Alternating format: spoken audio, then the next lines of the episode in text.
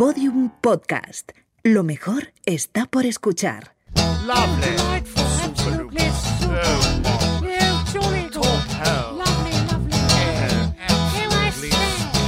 Lo que tú digas con Alex Fidalgo. You'll find us in high places, but we are not your friends. We use you and abuse you all for our own twisted ends. You think that it's your country, it's ours, you silly twits.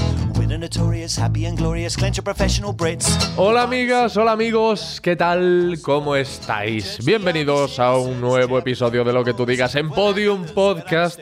Y esta vez extendemos la alfombra roja para recibir a un protagonista tras el que llevo tantos años como los que tiene el podcast. Una de mis ballenas blancas, que es como ya todos os referís a esas personalidades que se me han resistido durante mucho tiempo, pero que al fin, gracias a Dios, acaban sentándose a charlar conmigo. Yo denominé así en su momento a Iker Jiménez, dije que Iker Jiménez era mi ballena blanca y luego también Carlos Alsina era mi ballena blanca y en este caso hablo del genial Andreu Buenafuente, mi ballena blanca, Andreu Buenafuente, uno de los comunicadores y humoristas más populares y aclamados del país. Presenta Leitmotiv, conduce con Berto Romero el exitosísimo programa de radio Nadie sabe nada. Tiene un universo propio llamado Samanté, que os invito a que googleéis. Eh, ahí os encontraréis con la faceta artística de, de, Andreu y podéis adquirir algunas de sus creaciones. Y en Filming acaba de estrenar Los Primeros 30, un documental en el que repasa los 30 años de su productora El Terrat. Tres décadas, ¿eh? que se dice pronto. En esta conversación que vais a escuchar entre Andreu y este que os habla, el eh, comunicador catalán se sincera acerca de su profesión y de lo que ha ido aprendiendo a lo largo de su vida. Habla también de aquellos que han sido sus mentores y de aquellos a quienes él aconseja y de quienes él ahora es mentor. Una delicia de diálogo que estoy convencido ¿eh? de que escucharéis más de una y de dos veces. Ya me diréis.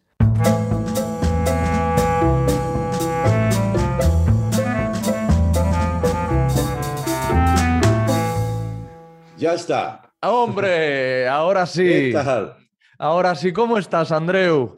Muy bien, muy bien. Oye, ¿me oyes bien por aquí? Te ¿O quieres escuch- que me ponga cascos? Yo ahora mismo te escucho estupendamente.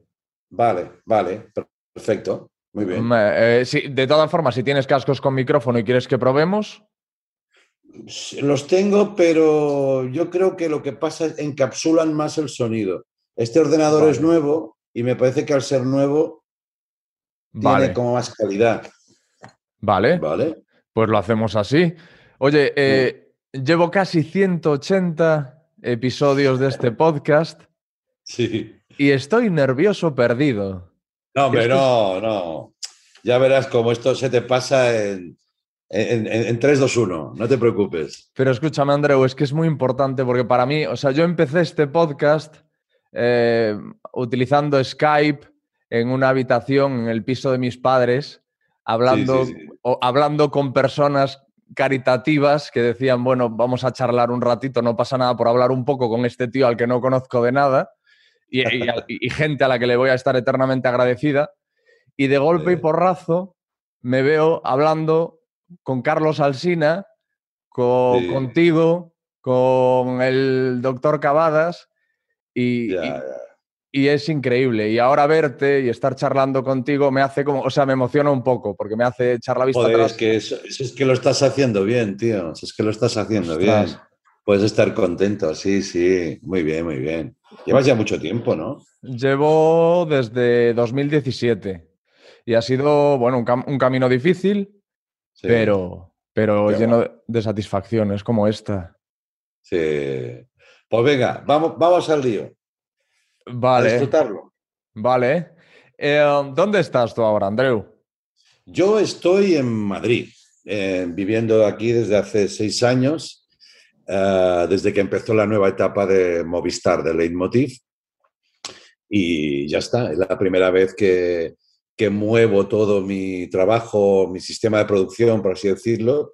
Llevaba 25 años en Barcelona y yo creí que era una buena ocasión, porque alguna vez me lo habían pedido y, hombre, a ver si vienes a Madrid. Y la verdad es que rompí con una comodidad que tenía en mis propios estudios, a 10 minutos de mi casa.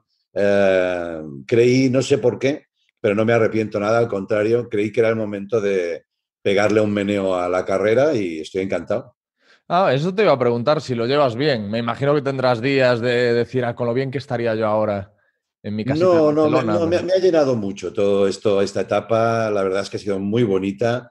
Eh, en fin, eh, como cuento también en esa turra que he pegado de los 30 años del Terrat en filming, eh, este es un proyecto sanador, el de Movistar. Es un proyecto que relanza, que reubica, que te reenamoras de la tele, que conoces gente nueva a la que ya eh, te sumas desde su respeto, que eso es muy bonito. Yo pensaba, bueno, a ver, porque siempre me movía con círculos más o menos habituales de compañeros y llego aquí y lo que noto es un cariño, una, una disposición a la que yo intento estar a la altura y por lo tanto te realimenta y justifica por así decirlo, cualquier esfuerzo que, haga. Sí, sí, muy bien. Y dices, dices que, este proyecto te ha eh, hecho reenamorarte de la televisión. Eh, entiendo entonces que ha habido también un desenamoramiento en algún momento, claro. Sí, no, tanto desenamoramiento, eh, más bien una travesía de desierto, ¿no? Eh, eh, a mí me marca mucho, como a todos los del audiovisual, la gran crisis del 2008 que se manifiesta en 11, 12, eh, cuando ya coge toda su virulencia, ¿no? Entonces a mí también me afecta, o sea, yo me encuentro haciendo un, programa que no es el que yo quisiera hacer, como es la última etapa en, la sexta. Bueno, me quedo luego, antes me había quedado un año sin trabajo, de alguna manera mi territorio más sólido en el que yo he hecho toda mi vida se tambaleaba un poco. Yo interpretaba, y creo que con acierto, que no era ya un, tanto mío, sino que era todo lo que estaba pasando, pero bueno, eh, aquella travesía te puede quitar de la carretera, eh, emocional y de todo tipo, ¿no? Decir, bueno, pues chico, pues ya voy a hacer radio, vuelvo a la radio, o que yo me mantuve ahí firme contra viento de marea en épocas donde era bastante ingrato, con bajo presupuesto, eh, cuando era más pasional que, eh, que, otra cosa. Y claro, yo aquello lo intento desactivar ofreciéndome a Movistar, pero ya sin, no con, sin convencimiento, pero sin mucha esperanza, ¿sabes? De decir, bueno, pues, sin muchas expectativas, ¿no? Pensando, vamos a tirar con esto. Exacto. Gracias también a un amigo eh, sobrevenido que se llama Kepa. En la vida siempre hay personas que si estás atento te pueden proporcionar eh, caminos, luces, ¿no? Y estaba ya un poco oscuro y hay un tipo que me dice, oye, Movistar está buscando nuevos contenidos, va a lanzarse. Y yo, bueno, no sé. Lo probé, me ayudan unos cuantos amigos, también me ayuda Juan Cruz, me acuerdo el periodista, un gran amigo mío, que me dice, tienes una, te he conseguido una reunión con el jefe de Movistar. Estaba yo en tres cantos, ¿cómo? Pero sí, tú sube, sube, sube al despacho. Entonces, bueno, subo al despacho y les digo, oigan, miren, yo estoy en una etapa un poco bajona, me han dicho que quieren hacer ustedes contenidos y, sí, me dicen, sí, queremos un late bien hecho. yo, ¿cómo? No me, no me, lo podía creer. Y entonces aquello sucede en 2015. Imagínate, nos proponen tres años de contrato cuando la cosa estaba muy mal para todos. Y eh, de ahí viene el reenamoramiento, ¿no? De sentirte querido, eh, sentirte apoyado, que es lo que todos en este frágil mundo del espectáculo, no tanto de vamos a ver, no tengo dinero, esas cantinelas desmoralizadoras de no hay presupuesto, claro, yo qué sé, quieres emoción, un proyecto, algo que justifique toda la energía que le vas a poner porque ya sabes lo que es esto. Aquella conjunción se produjo, había, ellos tenían ganas de hacerlo, yo vi un camino limpio por delante y por eso vuelvo a reconectar con sensaciones que yo creía ya olvidadas, ¿no? Que es un buen presupuesto sin tirar cohetes, pero vamos, que yo venía de, lo peor. Eh, eso, eh, tira para adelante, tres años de trabajo. Eh, bueno, vas a notar cómo este teletrabajo que llaman a la puerta Pero bueno, y pido disculpas por eso. Pero el caso, que me ponen en una dimensión mucho más agradecida, que favorece que yo diga, joder, pues tiene sentido todo esto. Y me entrego a tope y además de una manera sostenida, porque fíjate que ahora cuando estamos hablando tú y yo, yo creo que estamos en uno de los mejores años del programa, que podría ser que no, que a los cuatro o cinco se desgastara. Ahora hay otra emoción renovada, un, un staff directivo de gente joven. eh, en fin, si tú estás bien, todo va bien. Ese es un consejo que me, que me dio una vez Carlos Arguiñano, mítico Arguiñano, Ajá. para mí un referente y, y buen amigo. Y no es tipo de dar consejos, sencillamente los buenos maestros no, no, so- no ejercen de maestros, ¿sabes? Y entonces eh, me dice un día, oye, tú tienes que estar bien, porque si tú no estás bien en tu productora, en todo, eh, nada va bien. Y eso que parece algo muy absurdo, cuando lo consigues vivir, realmente te das cuenta de la potencia que tiene. Y ahora estoy bien. Me interesa mucho esa parte en la que has dicho, esa, esa suerte de crisis en la que no sabías qué es lo que te esperaba. Me gusta una cosa que has, que has comentado, que es que entendiste perfectamente qué era la situación. Otros, me incluyo, nos, sentiríamos los culpables. Es decir, diríamos, algo falla con nosotros, algo falla en lo que estoy haciendo para que no me estén yendo las cosas de otra forma. Y tú tuviste la frialdad suficiente y la capacidad de relativizar para entender, no, no es conmigo, no es conmigo, es que la situación es esta. Tú siempre has confiado en ti. Sí, sí, de verdad que te, soy sincero, yo soy un poquito el primer sorprendido. O sea, no quiero parecer aquí como un gurú del coaching, del auto-coaching, la autoayuda, cree en ti mismo, tal. No, mm, me parece todo eso muy banal, muy superficial, pero la experiencia conmigo mismo, porque claro, yo voy todo el día conmigo, es lo que tiene vivir, Te conoces Digo, más o menos joder, un poco, sí.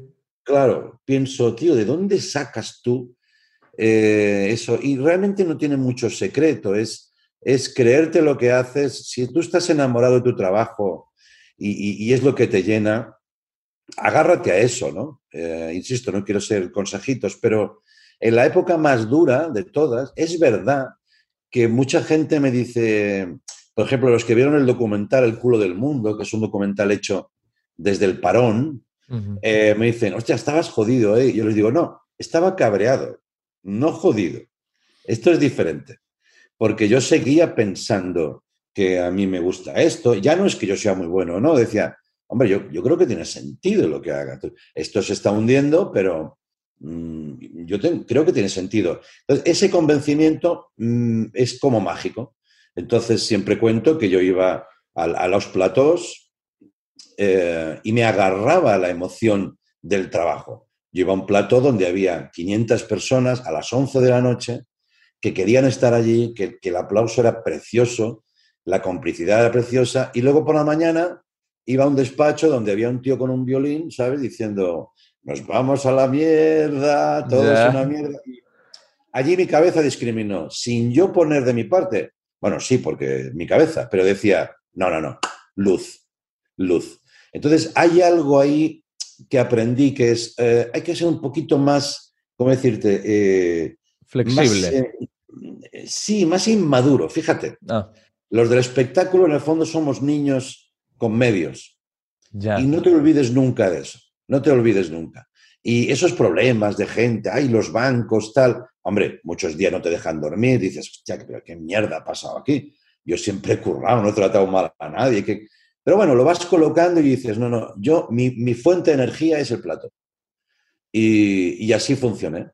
Y así funcioné. Y de aquel esfuerzo en ese plató donde yo hay, por ejemplo, hay una temporada que yo no cobro. Yo no cobro.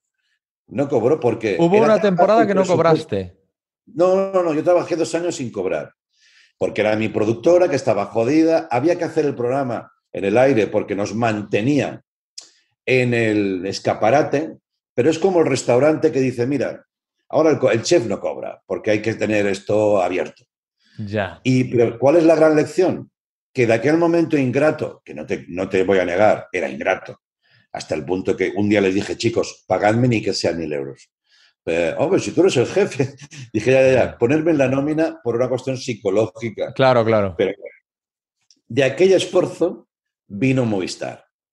O sea, si todo está conectado y una cosa lleva a la otra, que es una máxima que me encanta, muy, muy infantil, pero es verdad, una cosa lleva a la otra, cuidado con eso, porque todas las cosas tienen que ser honestas y correctas, si no, te vas. Eh, aquel esfuerzo hizo que yo pudiera ir a Movistar y decirle, miren, estoy haciendo esto, pero me gustaría hacer aquello. Si yo me voy de la carretera, eh, mm, como dije una vez en una charla, tenía dos opciones. Encerrarme en mi casa con marihuana y una botella de whisky y un rifle, Ajá. o currar. Y como siempre tomé la decisión equivocada. La gente se ríe, ja, ja, ja. Pero es verdad, decidí currar. Y bueno, era jodido, no se cobraba, pero la emoción era acojonante. Mi equipo estaba Berto, Bob Pop, Jorge Ponce, cada noche comíamos en un polígono a las 11 de la noche, nos ponían a las 12, un día nos pusieron a las 12 y 45. Sí. Claro, te puedes desanimar. Y de hecho yo había días que llegaba a casa a las 2 y decía, hostia, 50 tacos, tío, ¿qué me ha pasado a mí? Uf, bueno, va, venga, va. Y al día siguiente se me pasaba. Llegaba el aplauso, la broma con el compañero, ya está. Y eso es la verdad de nuestro oficio, que si le amas, te salva. Yo creo que, que te saca. Salvar, no sé, pero que te saca, sí. Me gusta eso que has dicho también de, de no desviarse de la carretera, porque yo cuando hablo de este tema lo hago esa, esa analogía, ¿no? De que tú vas Sí. eh, conduciendo y tenemos tendencia, en tu caso yo no sé si te ha pasado porque al final tú eres el, el rey del late, tampoco tenías mucha competencia en ese formato en concreto, pero los que hacemos cosas que hay otros que también están haciendo, tenemos la tendencia a estar conduciendo, pero también estar pendiente del coche que viene detrás, del coche que está delante, de este coche sí. que nos está adelantando. Y entonces yo siempre digo, tengo que conseguir, mi objetivo es ir pendiente de la carretera, sin más, y seguir conduciendo y, y ver a dónde me lleva. Y me, me- me ha resonado eso que has dicho porque creo que es esa tu Sí. filosofía al final. Conduce, conduce, Sí. conduce, pase lo que pase. Es inevitable estar viendo a los coches que van a tu lado, yo también lo hago, formamos parte de un ecosistema profesional y sería absurdo y, y inexacto decir, no, yo no miro nada, no, no, tienes que ver, pero desde un punto positivo, luminoso, de ver qué se está haciendo. Eh, bueno, lo veo, tienes etapas, te pasará a ti, yo a veces veo mucho cosas que se hacen aquí en el extranjero y de repente tengo etapas que no veo nada y voy a lo mío. Y hay un día que digo, voy a poner un vídeo de un americano. Ah, mira, me ha motivado. Ahí cada uno tiene su fórmula, ¿no? Pero no es malo saber dónde estamos, pero es necesario concentrarte en lo tuyo y creer en lo tuyo. Entonces, eso va. Otra cosa que te quería decir que antes me ha quedado, también aprendí en esa etapa y más adelante, y creo que eso te afecta a ti, que no hay proyecto pequeño. Mm. Yo vengo de una generación donde entendíamos que hacer tele era la hostia. ¿Sabes? Te daban tele, ¡guau! Gran programa, gran presupuesto. Aunque yo ya pillé los 90, los 80 fueron. Que ahí salías pero en la televisión y se te abría el mundo, claro, ya eso era... Convertías en millonario y todo Hollywood. Eso fue decayendo un poquito, aunque tal. Se mantenía. Pero yo he aprendido en los últimos años, y esto hay muchos amigos que, que yo escucho mucho, por ejemplo, uno es Juan José Millás, otro, otro que sale a colación, que una vez me dijo, no, ahora ya no hay proyecto pequeño. Lo que tiene que haber es proyecto de verdad, que tú te creas. Porque lo bonito de ahora es que se han roto muchas costuras y patrones que existían hace tiempo. Mucho Por lo corsé. tanto, sí, corsés, limitadores, eh, cosas in- muy abstractas, pero que yo creo que tú me entiendes y los que Sí. nos vean y escuchen también. No hay proyecto pequeño. Eh, el tuyo, ahí estabas en tu momento ingrato, empezando, pero era tu proyecto. Y entonces, si está, te lo crees, le metes y tienes talento, no sabes dónde va a llegar. Es que no lo sabes. Y eso que a mí me sonaba chino porque yo pensaba, joder, yo vengo de la gran tele, equipos de 100 personas, guau.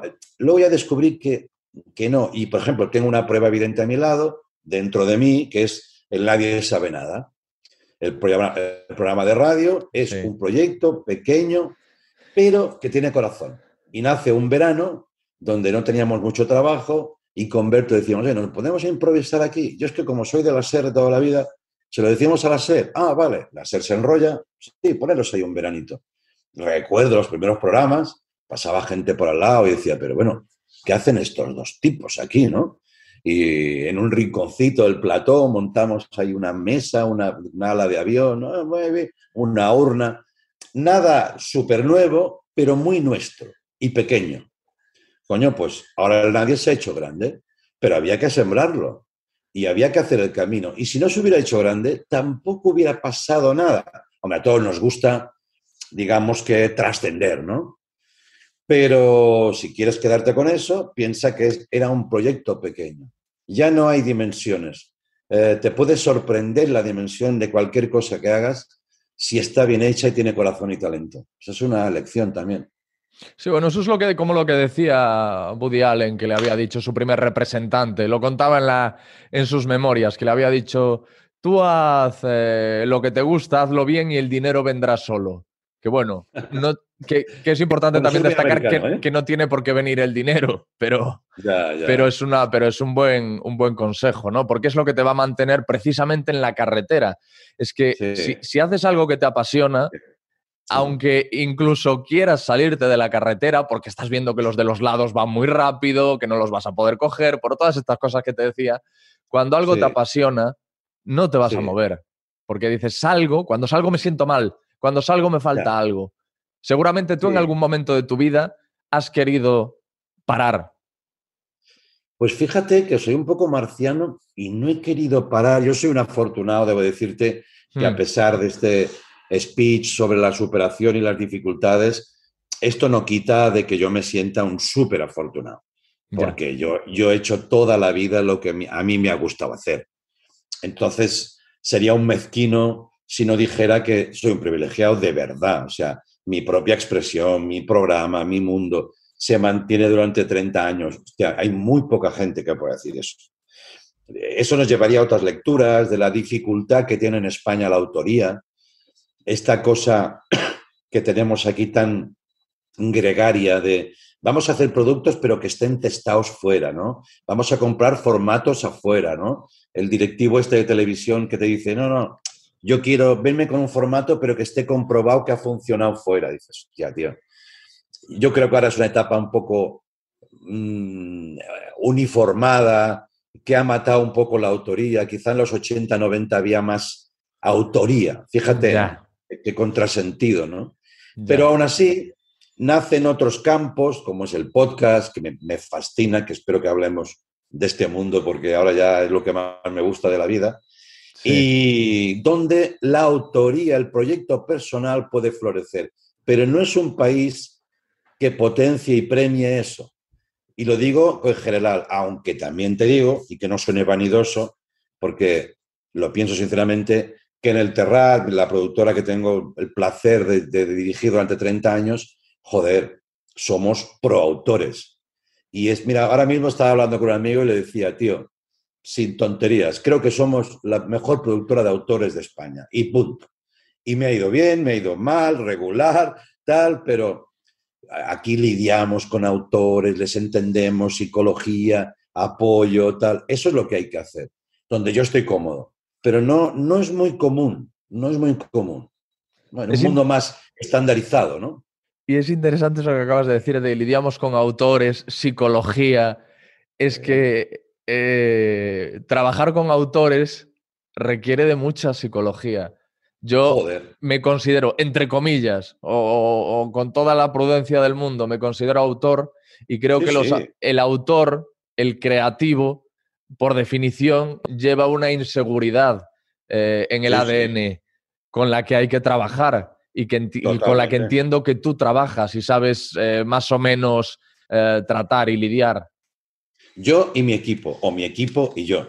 Porque cuando te hablo del Terrat, te hablo de un equipo de muchísima gente, algunos nuevos, otros históricos. Hay, por ejemplo, un gran productor ejecutivo en el Terrat que es como mi hermano de 40 años de amistad, que es Chen Subirach.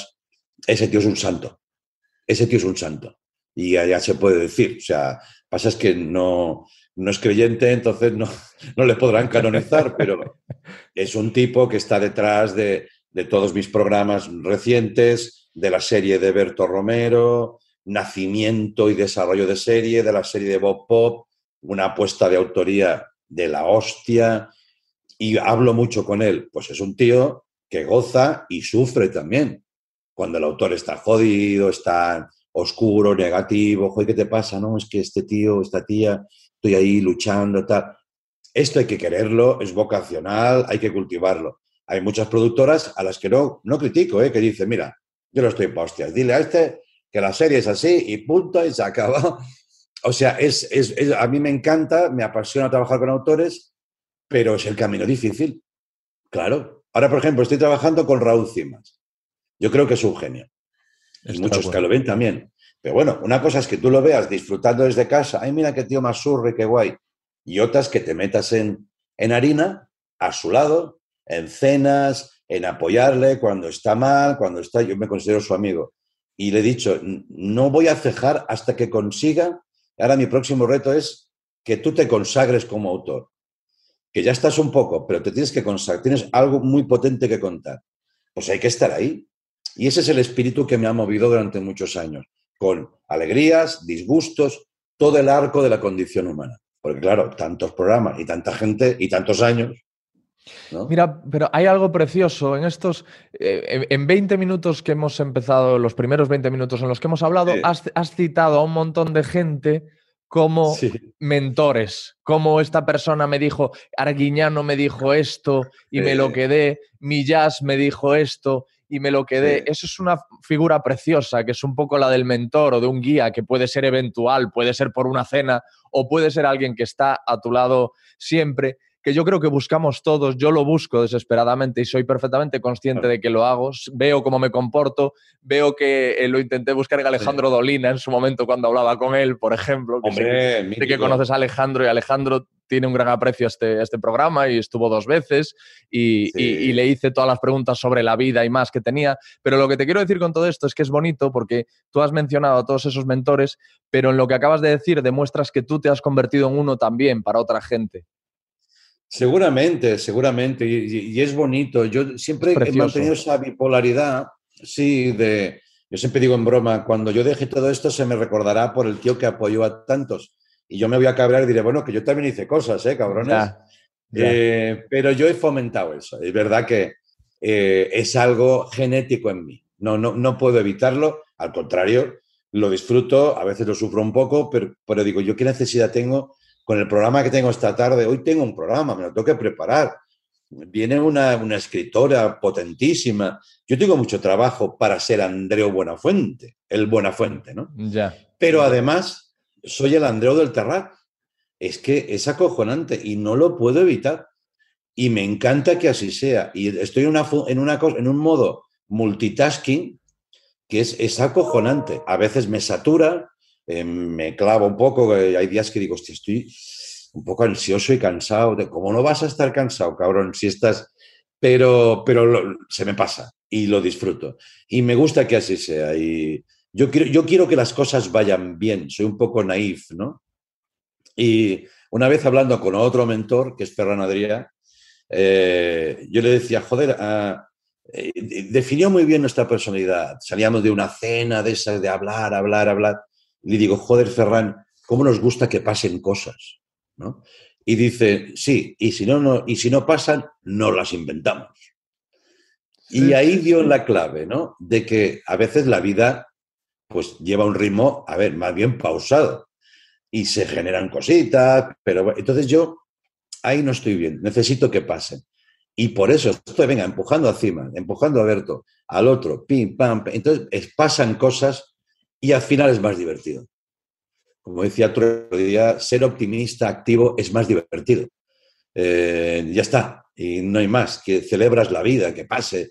que hay algún disgusto, pues es consustancial al proceso, pero todo es muy emocionante y muy chulo. Ver a Berto con su super serie, ahora preparando una nueva, joder, ¿cómo no va a ser emocionante estar a su lado ahí?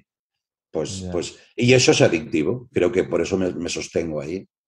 Sí. Yo te, te tengo que decir una cosa que eh, admiro mucho de ti, es que te he mencionado en multitud de ocasiones eh, en trabajos en los que he estado, que va un poco en la línea, no, no, no quiero tampoco que digas, joder, vas a decir No. esto, yo también he hecho cosas. No, tú eres una persona cuyo talento está fuera de toda duda, eh, pero hay algo que a lo mejor el gran público no es consciente de ello, pero los que nos dedicamos a esta profesión sí, y es Sí. que te rodeas de gente muy, muy, muy buena.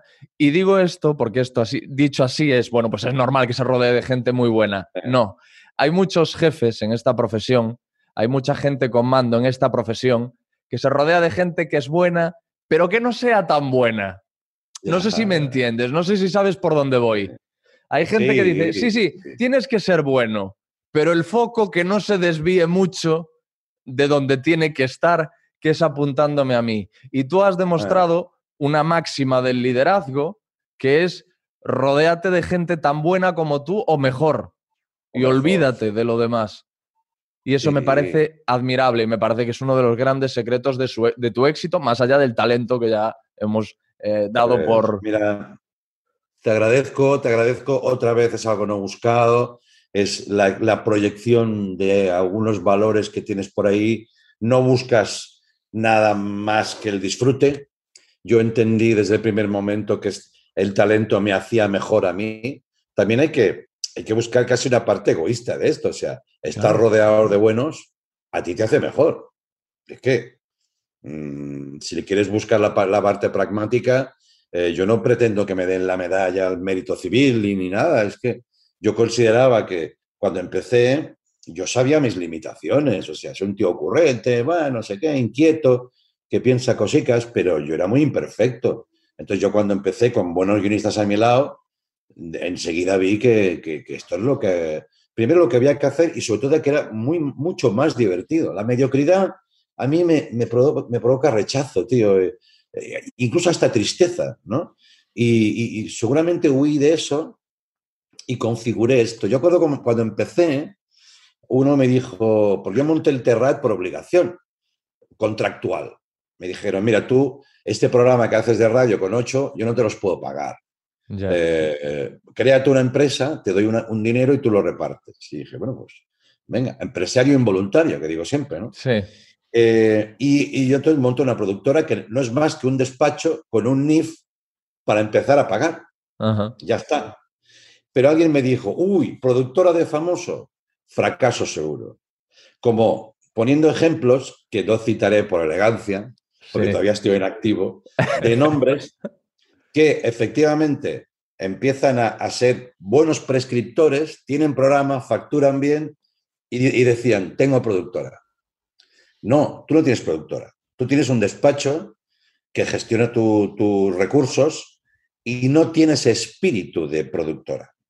Tienes espíritu de despacho. Y ya está, y que es muy lícito. Por eso no te ha ido bien. Yo no, ahora la lectura la hago de mayor, ¿eh? pero en aquel Ya. momento dije, hostia, qué raro eso, ¿no? Pero bueno, en fin, no sé. Entonces yo recuerdo que monto productora, empieza a salir talento a mi alrededor y yo lo propicio. Y voy a la tele y digo, mira, este guionista tan bueno tiene un programa en TV3, creo también. Ah, vamos a probarlo. ¡Pum! Éxito. Tuve suerte, ¿eh? Hice como un poco un trío de tres éxitos. Luego una serie de ficción. Entonces estaba yo en lo más grande de TV3 con dos programas nacidos de mi entorno también triunfando. Y ahí ya creo que desactivé eso, porque dije, chicos, se puede, se puede ser tú, que es lo que quiero, coño, y también puedes generar el talento con lo que te he contado antes, la emoción que conlleva. Y estoy muy orgulloso de eso, porque rompí una máxima agorera, española, mm, vieja, de, ah, no, no, no, tú tienes que mirar para lo tuyo porque te van a engañar y ese lo que quieres, tu dinero, tal. Dije, mira, Dios, hay algo más bonito, más universal, que es propiciar talento y que luego cuando este talento ha, madurado se quiera ir, pues también es normal. Yo intentaré que no, mantenernos un tiempo, pero luego se van, algunos vuelven y, y hemos, hemos hecho un viaje así que desactiva, insisto, eso tan egocéntrico y al final limitador de, no, no, yo para mí, yo todo para mí, todo para mí. ¿Para qué quieres tanto, coño? Si no, en un programa no te cabe todo, joder. Tú, esta, esta confianza que tienes, la has tenido siempre? Hostia, no sé, tío. eh, O sea, tú eras, que tú, eras, tú, eras, tú eras un niño seguro. Sí. Bueno, yo, yo más que nada era, era muy, más que seguro, muy determinado. O sea, muy, cuando quería algo, Obstinado, ¿no? sí, obstinado en, en mis tonterías. Digo, voy a hacer esto, venga, va, vamos a hacerlo. Me inventé un programa de radio muy raro en una emisora local, que el propio director me decía, pero es que no lo entiendo. ¿Cómo, cómo es eso? Unos vecinos que suben a una azotea, sí, sí, el terrat en catalán. Sí, sí, sí, sí. Y ahora me veo retroactivamente y digo, joder, qué, qué determinación tenías. Seguridad es diferente, ¿eh? Seguridad, pero seguramente también, también la tengo, la tengo. No dudo tanto de mí, algunos lo llaman ego, que ese es otro debate, ¿no? Joder, pues, pues sí, los artistas manejamos el ego, porque es que sin, sin, sin una cierta convicción, convicción de tu propio ego, no eres nada. ¿Cómo sales a un plato a decirles, buenas noches, les voy a divertir durante una hora?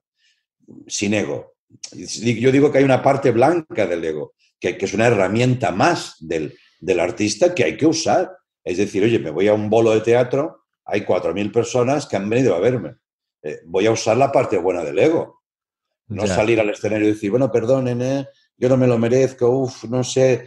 La gente no quiere eso. Ya. Quiere un tipo que esté allí diciéndoles, soy el más divertido de esta noche y esa pasta que han pagado ya va a Merece la pena. Pues es un debate muy curioso, que muchas veces hay que ver qué ego tienes. Digo, pues sí, pues tengo ego, eh, eh, pero hay ego bueno. No, y muchas veces, claro, es que muchas veces el ego también va eh, atado a la, a la inseguridad. No es precisamente que el ego Sí. sea el que te da seguridad, sino todo lo contrario. Muchas veces la gente depende mucho de su imagen de sí mismo. Se toma, hay una frase que me gusta mucho que es la de tomarse en serio a uno mismo, que es muy peligroso, tomarse muy en Sí. serio a uno mismo. Y eso es lo que hace a veces la gente. Eso es lo que, lo que entiendo que tú no haces y es lo que te permite. eh, Bueno, también no, no, no, no soy perfecto, debo decirte. También a veces me he tomado demasiado en serio. Más que nada, yo lo que soy es muy responsable. Eh, eso también me sorprende a mí mismo, porque era un chaval un poco viva la virgen, jovencito, va, no me gustaba estudiar. ah, tenía todas las cartas para ser un irresponsable. ya. ¿Sabes? Este no va a estudiar, madre mía, a ver dónde se mete, y qué va a hacer, solo hace lo que le gusta. A- Apuntaba maneras de irresponsable, pero luego, no sé qué hostias pasó, que la vida ya me hizo, bueno, sí lo sé, yo en un momento dado, a los 29, tengo que salvar la economía familiar Ya. porque mi padre tiene mala suerte en los negocios, eh, empieza a haber problemas, como tantísimas familias, y o yo me arremangaba y empezaba a pagar facturas, o, o nos íbamos a la O no mierda. salíais adelante, sí. Podía haber sido alguien que también es lícito decir, miren, los problemas, sus problemas progenitores, gracias, mm, yo me voy a Indonesia dos años. Que eso también es lícito y lo ha hecho Sí. muchísima gente. Y yo me convierto en el jefe de familia. Mi padre muere joven también, con 65. Yo me tengo que arremangar y hay un día en que yo llevo a mi, a mi espalda mi familia y la economía y, y un montón de trabajadores. Siempre digo, yo era Forrest Gump en la escena que va corriendo, ¿sabes? Sí. Que empieza a correr y va por una carretera y lleva como 300 tíos detrás sí. y, y dice él, me voy a casa, me voy a casa. Cuando Y se aburre. Alguna vez tuve la tentación de decir, joder, tíos, yo solo quería hacer un programa de humor. Eh, que, madre mía, la que se ha liado. Pero luego digo, no te engañes, Andreu, la has liado tú. La has liado tú. Entonces siempre está, he intentado estar a la altura de las circunstancias. Cuando llegó la crisis, pues lo, como te he dicho antes, me podía haber borrado y decir, bueno, tío, yo hice 20 años de tele, chicos, y tal, pero dije, pues no, tío, me salió ese responsable. Eso sí lo soy, sí. Ya. ¿Y, y has tenido jefes de estos de los que yo te estaba hablando?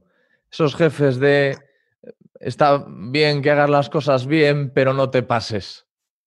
No, debo decir que, que siempre he, he coincidido con profesionales que me han respetado mucho.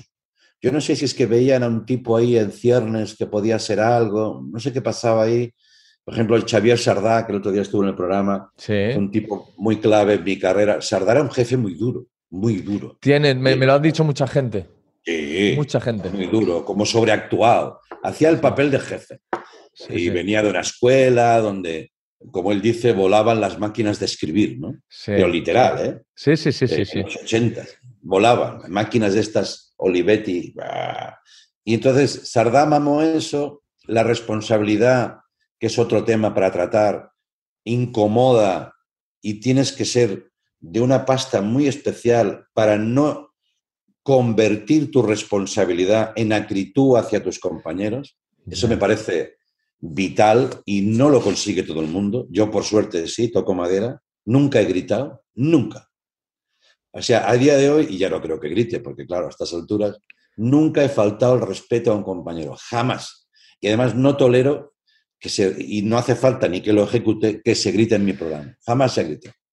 El que grita, se produce el, silencio la gente dice, este, este tiene un mal día, y él mismo se ha disculpado. Esto no pasó una vez. Oye, perdonarse, que no. Bueno, eh, te decía esto porque a mí me veían, me respetaban mucho. Entonces Sardam nunca me gritó. Eh, bueno, luego ya me gestioné yo solo. Yo empecé a gestionarme a los 30, o sea, jefes artistas he tenido pocos. Lo que sí he tenido ha sido ejecutivos de televisión y radio de todos los colores. Buenos, mediocres y malos. Ya. Está bien eso de, de, no, de no gritar. Porque a No. veces, a, a veces lo más fácil es gritar, ¿no? Porque es lo que te sale, es lo más primario, es lo que dices. Hay un momento en el que estás tan cabreado que es lo que te va a salir. Pero y esto se lo decía a Carlos Alsina, que le hizo mucha gracia porque yo hablaba de ello como carisma mafiosil, como que era un poco capo, porque yo lo veía, porque yo estaba en las madrugadas de Onda Cero, en la parroquia y en No Son Horas y en La Rosa de los Vientos. Ah, vale. Entonces coincidía mucho con Carlos y Carlos siempre tenía una pachorra y una calma en la redacción, nunca jamás levantaba la voz y eso te da un aura de liderazgo de yo voy a seguir a este tío. Porque tú cuando, joder, siempre pongo el mismo ejemplo, pero tú cuando vas en un barco quieres que el timón lo lleve alguien así, no que el Claro. timón lo lleve a alguien que está dando bandazos, gritándole a uno de la tripulación, preguntándole a otro no sé qué, no, tú quieres un tío tranquilo que te diga Sí. las cosas y creo que eso Sí. es súper importante y creo que no todo el mundo lo sabe, porque hay gente No, no. que tiene, no. hay, hay, hay personas que tienen un, eh, un- un cargo de poder y si- se sienten desafiadas su autoridad con mucha facilidad. No sé si me explico bien, porque es complicado sí. decirlo con sutileza. Sí, sí, no, no, no. Y eso responde a, a- a otros problemas de inseguridad, de trauma. Liderar, a ver, no, tampoco no busquemos solo la parte buena. Liderar es muy jodido. Es muy Tienes jodido. que tomar joder. muchas decisiones, muchas decisiones. Y, pero yo te confieso que siempre lo he vivido como un privilegio, tío. O sea, que yo entre a plató y diga, como todavía pasa hoy en día, eh, oye, este foco, esto siempre cuenta, Berto cuenta una anécdota que yo no, no era consciente. Cuando él empieza a trabajar conmigo, di- dice, yo, di- yo me di cuenta el día que tú mandabas, un día que paseando por plató con pachorra, con- yo también soy pachorra, ¿eh? Por eso, por eso. Eh, y digo, y Berto iba a mi lado, estaba por allí, y digo, aquel foco creo que está, está mal colocado. Dice, tú no te diste cuenta, pero a los 20 segundos había una escalera, un tío que subía y cambiaba el foco. Pero, y dice, "Jo, ese día dije, este tío manda, cojones. pero yo no dije, ¿quién ha puesto ese puto foco ahí? Pero por favor, es que lo llevan muy mal, porque es un acto, el lideraje o la responsabilidad de ser un, un- jefe, que, que realmente no es natural. Somos, una, somos gregarios. El, el ser humano funciona por, ag- por agrupaciones, ¿no? Uh, uh, uh, la tribu. Entonces, cuando uno se erige o, o se le erige como el que toma las decisiones, en realidad no, no es muy natural. Y, hay gente que se lo lleva fatal. Y dicen, es que tal. Yo siempre me, yo me he encontrado con jefes malísimos que los compañeros subyugados, hechos mierda, pero algunos en tratamiento psicológico, ¿eh? me decían, pero hay que entenderlo, joder, porque tiene mucha responsabilidad. Y a mí siempre me rechinaba esa frase, pensaba, bueno, pues que no la tenga. ¿Entiendes? Claro, ¿por qué, coño, tenga. ¿por qué coño tenemos que entenderlo? Sí, o sea, la manera de entenderle es dándole, eh, como tú como trabajador de un, al servicio de un líder, así decirlo, es darle lo mejor de ti. Y él orientarte bien, sin gritar. No pasa, eso- esto es un trabajo. no es, no es nada personal. Entonces, bueno, por ejemplo, funciona mucho mejor una indicación dicha desde la seriedad, desde la naturalidad, por dura que sea. Yo he tenido charlas así. Por ejemplo, yo nunca pego una bronca en público a nadie. Bronca en sentido no gritada, sino de tal. Nunca. En un equipo, si veo algo que no funciona, le digo, hostia, ven un momento al otro. Nunca en público. Eh, bueno, cositas. Y le digo, le puedo decir muy normal, oye, veo que te he dicho varias veces esto, por lo que sea no se aplica, no pasa nada. Si tú ves que este no es tu campo o que esto no lo quieres hacer, dímelo porque entonces moveríamos piezas. Ya está. Ya está. Esa persona se le ponen un poquito los huevos por corbata y dice, coño, y, funciona mucho mejor que el grito de cuántas veces te he dicho, es que joder, más hay cosas, hay, hay que decir que esto es un poco antiguo ya, ¿eh? Este jefe a casi paródico, eh, ya no, no existe, pero bueno, igual sí, yo como solo me muevo en mi mundo, pero con el grito no, no ganas autoridad, ni al contrario, te vas después y dices, está chiflado. Bueno, pues ya está, se ha roto la magia. Yo recuerdo la, mayor lección de liderazgo que me dieron a mí eh, fue un, ex narcotraficante del cartel de Medellín que me, dijo, eh, el miedo se impone, el respeto se gana. Claro, claro, claro. Buenísima, buenísima. A mí me dio una Carlos Francino en estos días muy emocionante todo porque ha vuelto después de estar de baja. yo lo considero mi hermano mayor, es el tipo que en el 82 me abre la puerta y me deja entrar en la radio, entonces yo toda la vida, y es mi referente de ética, de moral, es, es la bondad pura. Bueno, es, es acojonante este tío. Y yo empiezo en el 82, él está de periodista, y ve a un chaval de 17 totalmente desordenado mentalmente. Ya. O sea, que ha aterrizado en un mundo lúdico de juego, ah, un micrófono, venga, voy para allá, tal, me fumo un porro, viene este, ah, qué bien, lo otro, tal. Ah". Y un día, y además la tengo grabada, ¿eh? también me cogió y me dice, más o menos, ¿eh? porque de esto hace ya mucho, me dice, Andreu, muy serio, esto va en serio, esto va en serio. O te lo tomas en serio o tú no vas a seguir mucho en este oficio. Sí, tienes gracia, tienes rollete, pero... Y me lo dijo muy bien dicho, como de hermano mayor, hostia, y ¡plá! hice un clic y me, salvó la vida, porque yo estaba condenado a, la anécdota de, bueno, pasó por la radio, hizo cuatro cosas y luego vete a saber dónde acabó Andreu. Y eso fue buen lideraje. No bronca, sino al, como a la médula ósea, ¿no? ¡Pah! Nene, en serio. Eres súper permeable a las lecciones, ¿eh? Sí.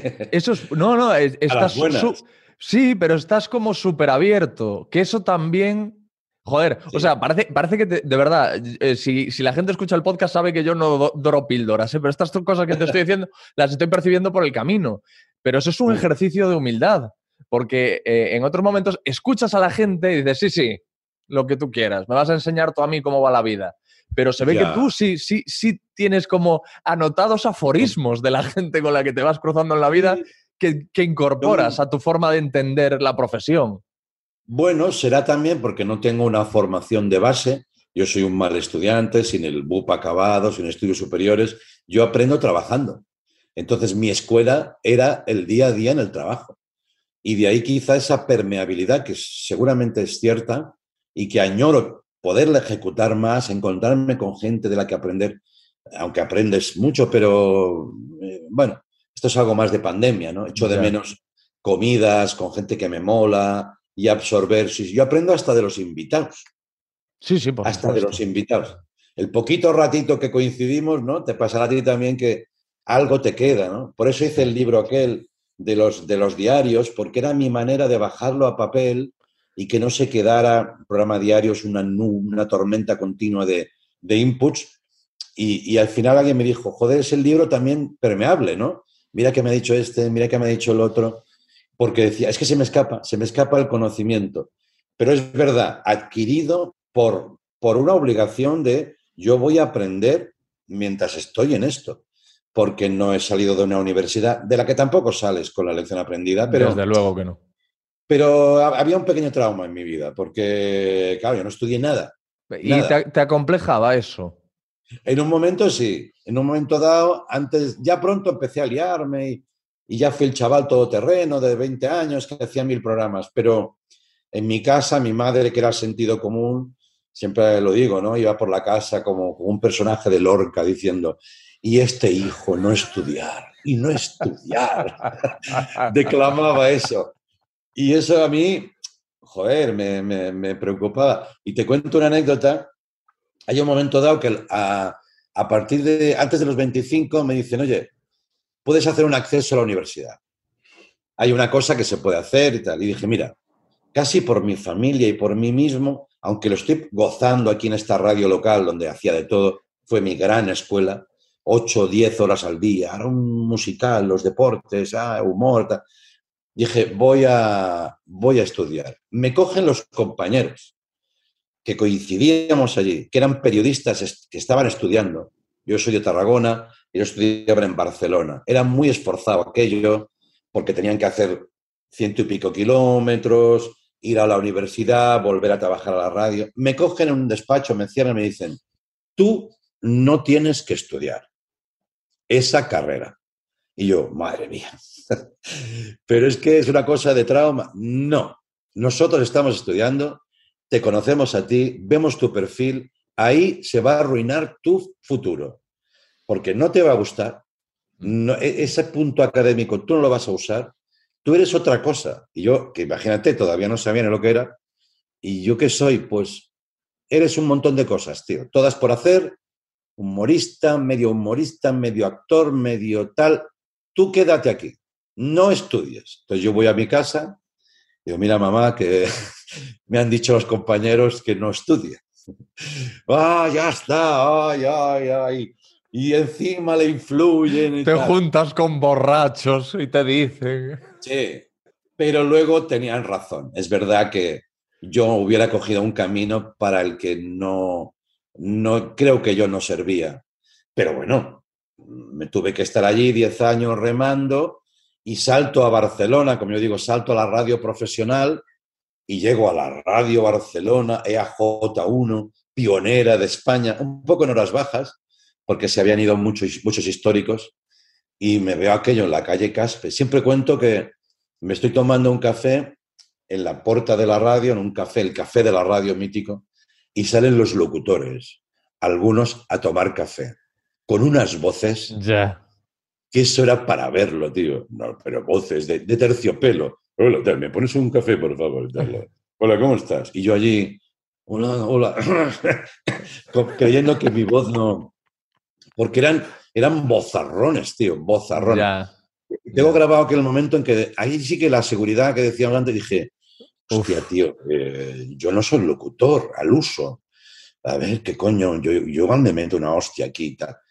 Luego fue al revés. Esos locutores no tenían proyecto, solo eran voces y acabaron, pues, uno por aquí, otro por allí. Y yo con mi proyectito, con mis actores haciendo el payaso, pa, se hizo tú, se hizo mi futuro, ¿no? Pero, o venía un entrevistado, me decían, hoy viene Manuel Vázquez Montalbán, mítico, mítico. Yo, sin saber preparar una entrevista, sin saber documentarme, sin saber escribir un guion, me veo a las 9 de la mañana, como hemos quedado tú y yo, a las 10 y pico, allí en un estudio con una, cinta de estas abiertas y, Ma- y Manuel, Manuel allí delante.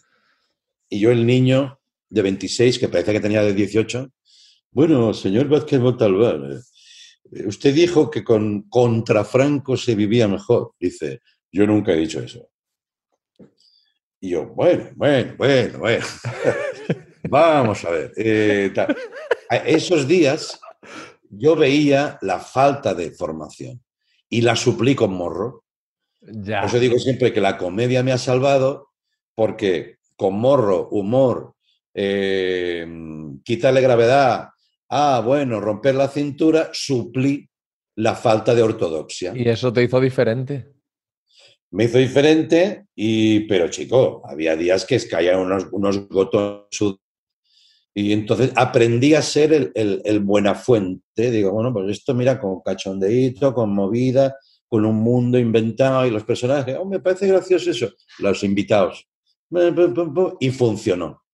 Pero podía no haber funcionado. Y no lo digo desde la suficiencia de que haya funcionado. Me podía haber pegado una hostia, pero que todavía estuviera resonando. Que, que dijeran, ¿dónde va este indocumentado a, a Barcelona? Pero funcionó. Y oye, menos mal. Pero precisamente porque te, sali- te saliste de la senda que estaba marcada, del tipo de Sí. entrevista que estaba de forma involuntaria al final, porque es lo que tú dices, porque es que te encontraste con unas carencias y dijiste, ¿con qué puedo suplir esto yo para salir adelante? Y eso al Sí. final es lo que te convirtió en buena fuente. Sí, sí. Y sí, esto sí, mismo me lo decía Berto también. Berto me contaba que muchas veces, eh, eh, lo de Berto era más, más extremo, pero y con toda la razón del mundo me decía que muchas veces lo mejor viene de lo peor o sale de las, de las dificultades. Totalmente, totalmente. Allí se construyó, es verdad que era muy divertido. Ya, me- yo recuerdo el primer año en Radio Barcelona, que es eh, el año de mi debut, donde se, donde se eh, cimenta todo, ¿no? Eh, no sé si cimenta está bien dicho, en Sí. catalán existe, cim- cimentar. Sí, Bueno, don- donde se clavan los, los cimientos. Claro, es un año que ahora lo veo, incluso me pongo nervioso retroactivamente, ¿no? Porque pienso, "A- aquel es el año donde se cuece todo. Y es un año de silencio, no hay repercusión. Estrenamos una antena nueva, una frecuencia que era de una emisora pequeña, se la dan a Radio Barcelona, y yo tengo un EGM, un estudio de medios, con cero oyentes primera hora, cero oyentes segunda hora. Y me dice un jefe que era muy cachondo, no te preocupes. Y dije, o este tío es un loco de la vida, o realmente no me tengo que preocupar. Pero claro, cero, cero, coño. ¿eh? Está Barús haciendo las mañanas, todo empezaba a funcionar, Sardá en la ventana, y yo cero, cero. Bolas de paja. ya. Y bueno, pero mm, por algo, como antes decíamos, in- indescriptible, seguía creyendo, digo, yo voy a tirar. Y de repente, ¡bra! exponencial. Al segundo tercer año, ya empezamos con 100.000 oyentes, tal, y ya somos la sensación. Eh, estaba todo el mundo como diciendo, esto tan raro, ¿qué cojones es? Porque la radio es ma- es más lenta. Yo creo que ahora es más rápida, ¿eh? pero antes es más lenta. Me decía el jefe, director José María Martí, otro mítico de mi vida, como otro padre profesional, date cinco años. Y yo, hostia puta, cinco años. Que, hombre, soy un poco ansioso, cinco años me parece una eternidad. Y yo siempre le, diga- le decía en broma, José María, fueron dos, no fueron cinco. Bueno, bueno, bueno. Y luego de allí ya nos, nos ofrecen televisión, nos inventamos un mundo, pero hubo un año de silencio, laboratorio, programa súper nuevo, donde se jugaba una ficción. Tú ponías la radio y se oía una banda sonora, un soundtrack de exteriores, como si el programa se hiciera siempre desde una azotea. Teníamos, como detallito, ¿no? Una grabación siempre en antena de ambiente, pájaros, aviones, tal. Claro, tú imagínate un oyente tradicional, ¿no? Que había estado oyendo magazines, dicharacheros, y de repente salen unos tipos que sostienen que son los vecinos donde hay una mujer que era un actor, que lo hacía maravilloso, Oriol Grau. Eh, ¿Qué cojones es esto? La digestión de esos meses es lenta, pero luego digamos que, que todo va para arriba. Sí. Es verdad. Estamos en lo mismo. Ah, hiciste algo diferente. Hiciste algo diferente. para el oyente. Y ese es el. Date tiempo, date tiempo para crecer lo diferente. Claro. El autor ya se lo da. Esto es un mensaje también para directivos. Tan, tan manido, ¿no? No les han dado tiempo a ese programa. Pues es que es verdad. Hay- lo, lo que es muy diferente quiere un tiempo de digestión. Esto es así. Nadie nace enseñado. Pero si es que a mí me pasa, yo empiezo los programas y la- las primeras semanas están tambaleando. Ya. Eh, pero chico, la paciencia en el audiovisual, otro problema, otro problema. Y consigues ver las, las audiencias con sus curvitas y todo eso con, No. dis- con distancia, sin, sin entrecerrar mucho los ojos, sino así Debo un poco por encima. Mira, debo decirte con todo orgullo y satisfacción que no miro audiencias jamás. Oh, qué bien. Y ya, ya me he quitado. Ya hace años que me quité. Dije, no, yo este baremo no lo quiero. Hay gente en el equipo que las mira, Cuando sean muy buenas me los decís, así mira, me alegra la mañana, pero una, una audiencia mala, en- sobre todo en programas diarios, no marca tendencia. Una, eh, hay mil factores, ponen fútbol, no sé qué, ahora hace buen tiempo, luego no sé cuántos, mm, déjate, déjate. Eh, hay algo, hombre, si van mal, mal, mal, mal, tú tranquilo que ya te lo dirán. Ya te dirán, bueno, chaval, pero que, que me quite de esa, de esa cosa tóxica con la que estoy muy en contra. Convertir esto en algo competitivo me parece de los peores vicios que ha tenido la industria audiovisual. Es terrible. Esos sí. anuncios de ayer fuimos líderes, eso es Ya. toxina. No, no, y, y yo te lo digo en algo más concreto y que me parece que es todavía más tóxico, que no sé si esto eh, en, en- en Movistar y en tu programa lo hacéis, no, no, lo- no controlo tanto, pero en los programas de televisión en los que he estado yo, eh, Sí, teníamos luego la audiencia al día siguiente y era como en el minuto 15, no sé Sí, qué, hay claro. este pico, porque, y este Sí. ejemplo se lo ponía Alberto Casado, porque Berto salió disfrazado de dinosaurio y hubo ahí un pico y no sé qué. Bueno, pues entonces todos los días Berto tiene que salir disfrazado de, de- de dinosaurio porque que es, que es y, y eso es súper preocupante. O sea, trabajar así es horrible. Esas lógicas perversas. eh, Ahora se calmó un poco eso, creo, creo, pero se sostiene, se sostiene. La lógica perversa de la audiencia, del pelotazo. eh, bueno, la industria audiovisual mueve mucho dinero y abrazó pues este capitalismo de consumo como muchos sectores más. Esto no funciona, no me va a entrar publicidad, por lo tanto no me deja de interesar. Ahí es donde te digo yo que la autoría pasa una mala época. Tú vas con tu programa de autor. Yo me acuerdo que fui a presentar a Telecinco, cuando yo no tenía programa, un, un programa que se llamaba La Resistencia Ah, fíjate. y que, y que luego recuperó Jorge Ponce porque Jorge Ponce estaba de, de- en el piloto de ese programa. Voy y les presento un programa, digo, bueno, creo que puedo hacer algo de actualidad, una mesa y una movida, y que coincidía con hormiguero intermedio. Las caras de esos directivos eran desde el minuto cero, esto no te lo vamos a comprar. Era como, ta, aparte de mirar el móvil todo el rato, perdona, perdona, ¿eh? Perdona, perdona. Mientras estaban perdona. hablando contigo, Eh, pues eso a los que somos sí. como yo nos sorprende mucho, ¿sabes? Que a Buena Fuente le hagan eso. a mí, joder, ya te Joder, digo yo pues, que sí. pues- pues flipamos, flipamos y, no- y nos No. sentimos un poquito menos Eso- mal porque... Eso es muy común, eso es muy común. Eh, bueno, en aquella, no son mala gente, porque, bueno, pues son de su grupo y miran por sus intereses. Yo hice una exposición de la hostia, creo que estuve bien incluso, tío.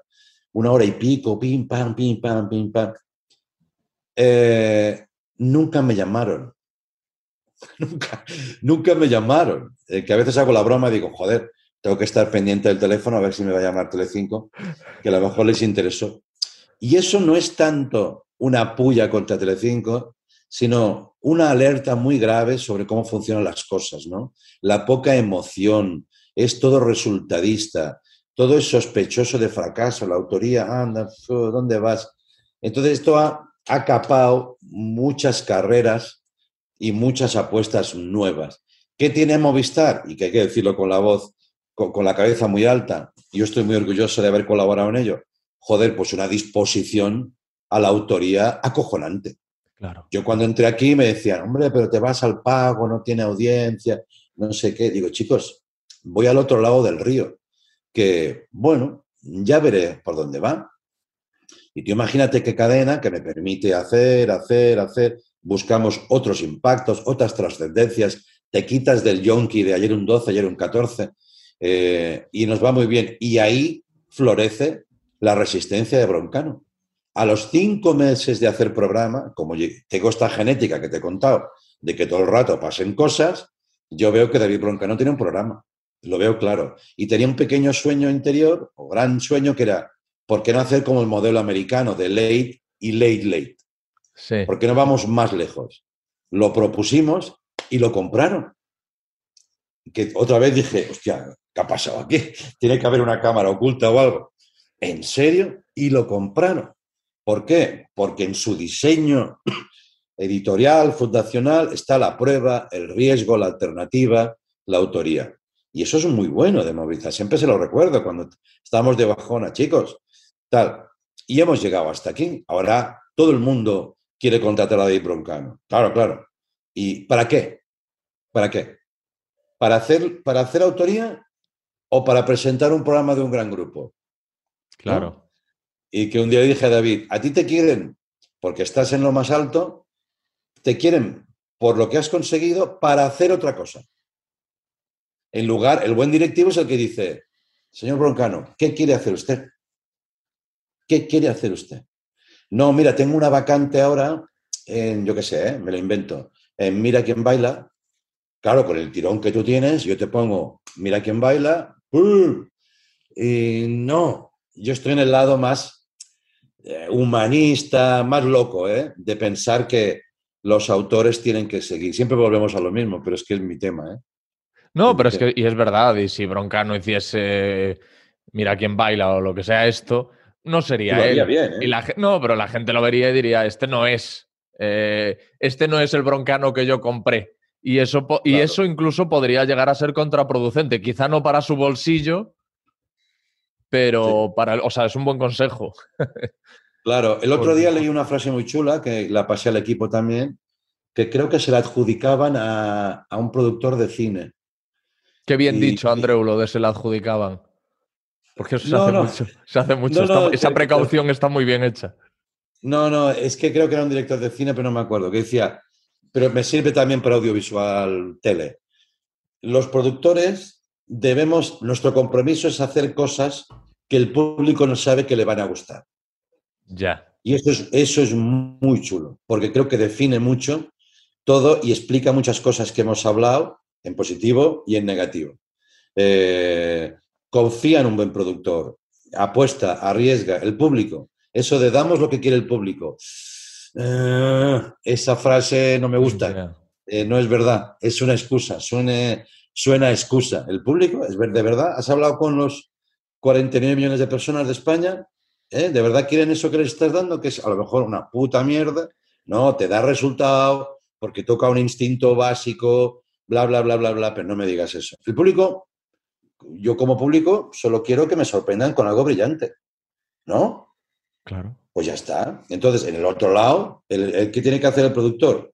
Buscar eso. Ahora, el camino es ingrato, porque como no lo saben que les va a gustar, el que es el mediador, que es la cadena, dice, les tiembla el pulso. A veces sí, a veces no. Entonces, detectarás un buen directivo cuando le brillan los ojos. y ya te avanzo, spoiler, hay muy pocos. Me lo imaginaba. Me lo imaginaba. La Pero mayor parte de directivos porque- entiendo que Claro. le, brillará- le brillarán los ojos con, con cantidades. No, y no es culpa suya. Muchas veces cuando rascas te dicen, joder, estoy marcado por unos resultados, por una estrategia, bla, bla, pum, pum. Ven al creador como, ah, este me va a sacar la pasta. O sea, una serie de, de mierdas que habría que limpiar, hacer un seminario de todos los directivos de España, juntarnos en un sitio y decir, por favor, vamos a calmarnos, volvamos a la casilla de salida. Creatividad, sorpresa, genialidad, talento, buscamos eso, ¿no? ¿O qué? O sucursales de programas de baile, de comida. ¿Queremos eso? Que también tiene que estar. Me imagino que Sí, sí. también la gente va a los centros comerciales a comprar ropa de marca mainstream, pero permítase que le brillen los ojos. Siempre digo, los mejores programas han salido de, de- de pizza y whisky con directivo, que se quita la corbata y dice, joder, tío, qué bien aquello de ayer. Ahora no, no se elogia porque se cree que sube el precio. Ya. ¿sabes? No te, no te elogio porque, uf, a ver, cuidado, luego te voy a hacer una oferta y tú te vas a creer que... Cuando digo, tío, pero si tú eres más adulto, si yo ya sé que tú tienes el dinero, que si no me quieres pagar no me vas a pagar, pero quiéreme un poco, cabrón.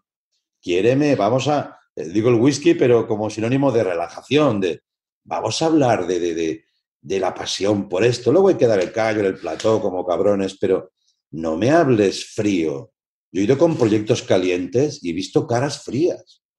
Que de verdad que además tolero la negativa, la tolero bastante bien, ¿no? Si me la argumentas. Ya. Si simplemente me dices, no tengo presupuesto, como una vez le dije a uno, digo, todavía no te lo he pasado. Una vez fui a un programa TV3 y dije, dice, llevo, llevo un proyecto, digo, se lo explico y tal. es que no tengo presupuesto. Digo, si te das cuenta, todavía no te lo he pasado. ¿A ti te gusta el proyecto? Entonces, hombre, claro, eh, ahí los descolocas, ¿no? Háblame de emoción, de, de, de, empatía, que vamos, como de querer al espectador. Al espectador hay que quererlo un montón y respetarlo. Yo supongo que tú trabajas así, ¿no? Aunque no seas consciente. Yo respeto mucho, cada vez más, tío. Salgo al plató y veo 50 personas que yo imagino que son 50 premios Nobel. Yo no sé cómo vas tú, pero yo digo, joder, han venido hasta aquí, hasta este plató. Madre mía, tengo que dar lo mejor. No de, va, la gente se aborrega, dales carnaza. Esa tele que tiene que existir, ¿eh? Pero yo no, yo no la sé hacer. También te digo la verdad, no la sé hacer. No sé hacer concursos ni magazines eh, de este tipo. No lo sé hacer. y lo quiero decir porque a veces dicen, hostia, el tío qué fino, cómo trabaja. No, no, es que lo único que sé hacer es que se me vería, se me vería el cartón. Ya. Me estaba resonando eso que decías de valorar la inteligencia de la audiencia. Yo hablo mucho de ese tema también en el podcast porque a veces tengo en el programa a gente que no está, a gente impopular, a gente que no está bien vista por la sociedad y, muchas veces me critican por hablar con esas personas. Pero entonces yo digo, tengo que ser yo el filtro de lo que tú puedes escuchar o no. Tengo que ser yo tu padre. Tengo que, o, o, no será mejor que yo te considere una persona intelectualmente válida, que puede escuchar, que tiene espíritu crítico y que puede tomar sus propias decisiones. Y te digo esto no por hablar de mí, sino porque estoy también interesado en saber qué opinas tú de esto. Ya, bueno, este es otro debate interesante, muy interesante. Creo que eres generoso si haces eso, porque también he seguido la nómina de tus invitados y me ha hecho pensar, pero he pensado, joder, hay invitados de muchos colores diferentes, pero creo al final que haces bien, porque eh, tú no eres juez, no eres un juez, eres un interlocutor. Hombre, es verdad que tienes un criterio editorial, pero a veces eso lo carga el diablo, ¿no? Y en esos, en esos fallos caemos muchos, yo el primero, ¿eh? que, que es, un terreno muy abstracto. ¿De quién traes a tu programa? Hombre, al final, a gente que te cae bien. Eso no, vas a generar una incomodidad, ni vas a traer un fascista ni un maltratador. Pero salvadas esas líneas rojas ya de ética, creo que es verdad que debemos todos ventilarnos un poquito más, escucharnos más y generar más sinceridad. A lo mejor tienes a gente no muy, mal, no muy bien vista o valorada, perdón, y escarbas y te encuentras que es una historia de frustración, de que nunca le compraron algo que él o ella podía haber hecho mejor y está al servicio de un producto más, digamos, comercial, por decir algo, ¿no? Muy interesante ese debate y nunca resuelto, ¿eh? Nunca no, no, no, yo mismo tampoco lo tengo claro. ¿eh? Tengo mis propios argumentos, eh, también ahora con el tema de los negacionistas y no sé qué. Es que claro, con el negacionista también yo pienso, tienes dos, dos posibilidades. O esconderlo en un armario y decirle a la gente, no está, no está, no existe, no está, es mentira. O enseñarlo y que se retrate él solo. Sí. Pero bueno, es, eso, es un brete, ya lo sé. No, porque es que es un brete, porque es que no hay una respuesta. Yo creo que ni tú ni yo tenemos una respuesta segura de es esto. Yo. No la hay, no la hay. Hay un cierto compromiso, creo, ético, casi deontológico, de aportar a los que nos escuchan, ya que estamos en esto de escoger, aportar un cierto sentido común, una cierta bondad, una cierta luz eh, pero luego ahí cada uno pone sus fronteras. Yo, por ejemplo, negacionistas, pues te confieso, no, no los apoyo. Ya. Porque creo que también sabes que hay un debate ahora de ¿qué hacemos con el fascismo? De batazo. Claro, De batazo. Lo propagas, les das altavoz, eh, aunque te rechine, pero tienen que estar. Luego ves que ellos hacen un uso maligno del altavoz. Entonces, eh, esta sociedad en este campo nuestro se está buscando a sí misma todo el rato. Y no, no, hay, no hay líneas claras. Al final, un poquito de sentido común y una opción personal. Yo, por ejemplo, he decidido no colaborar al, ruido, a la toxicidad y en todas sus vertientes, las que yo detecte.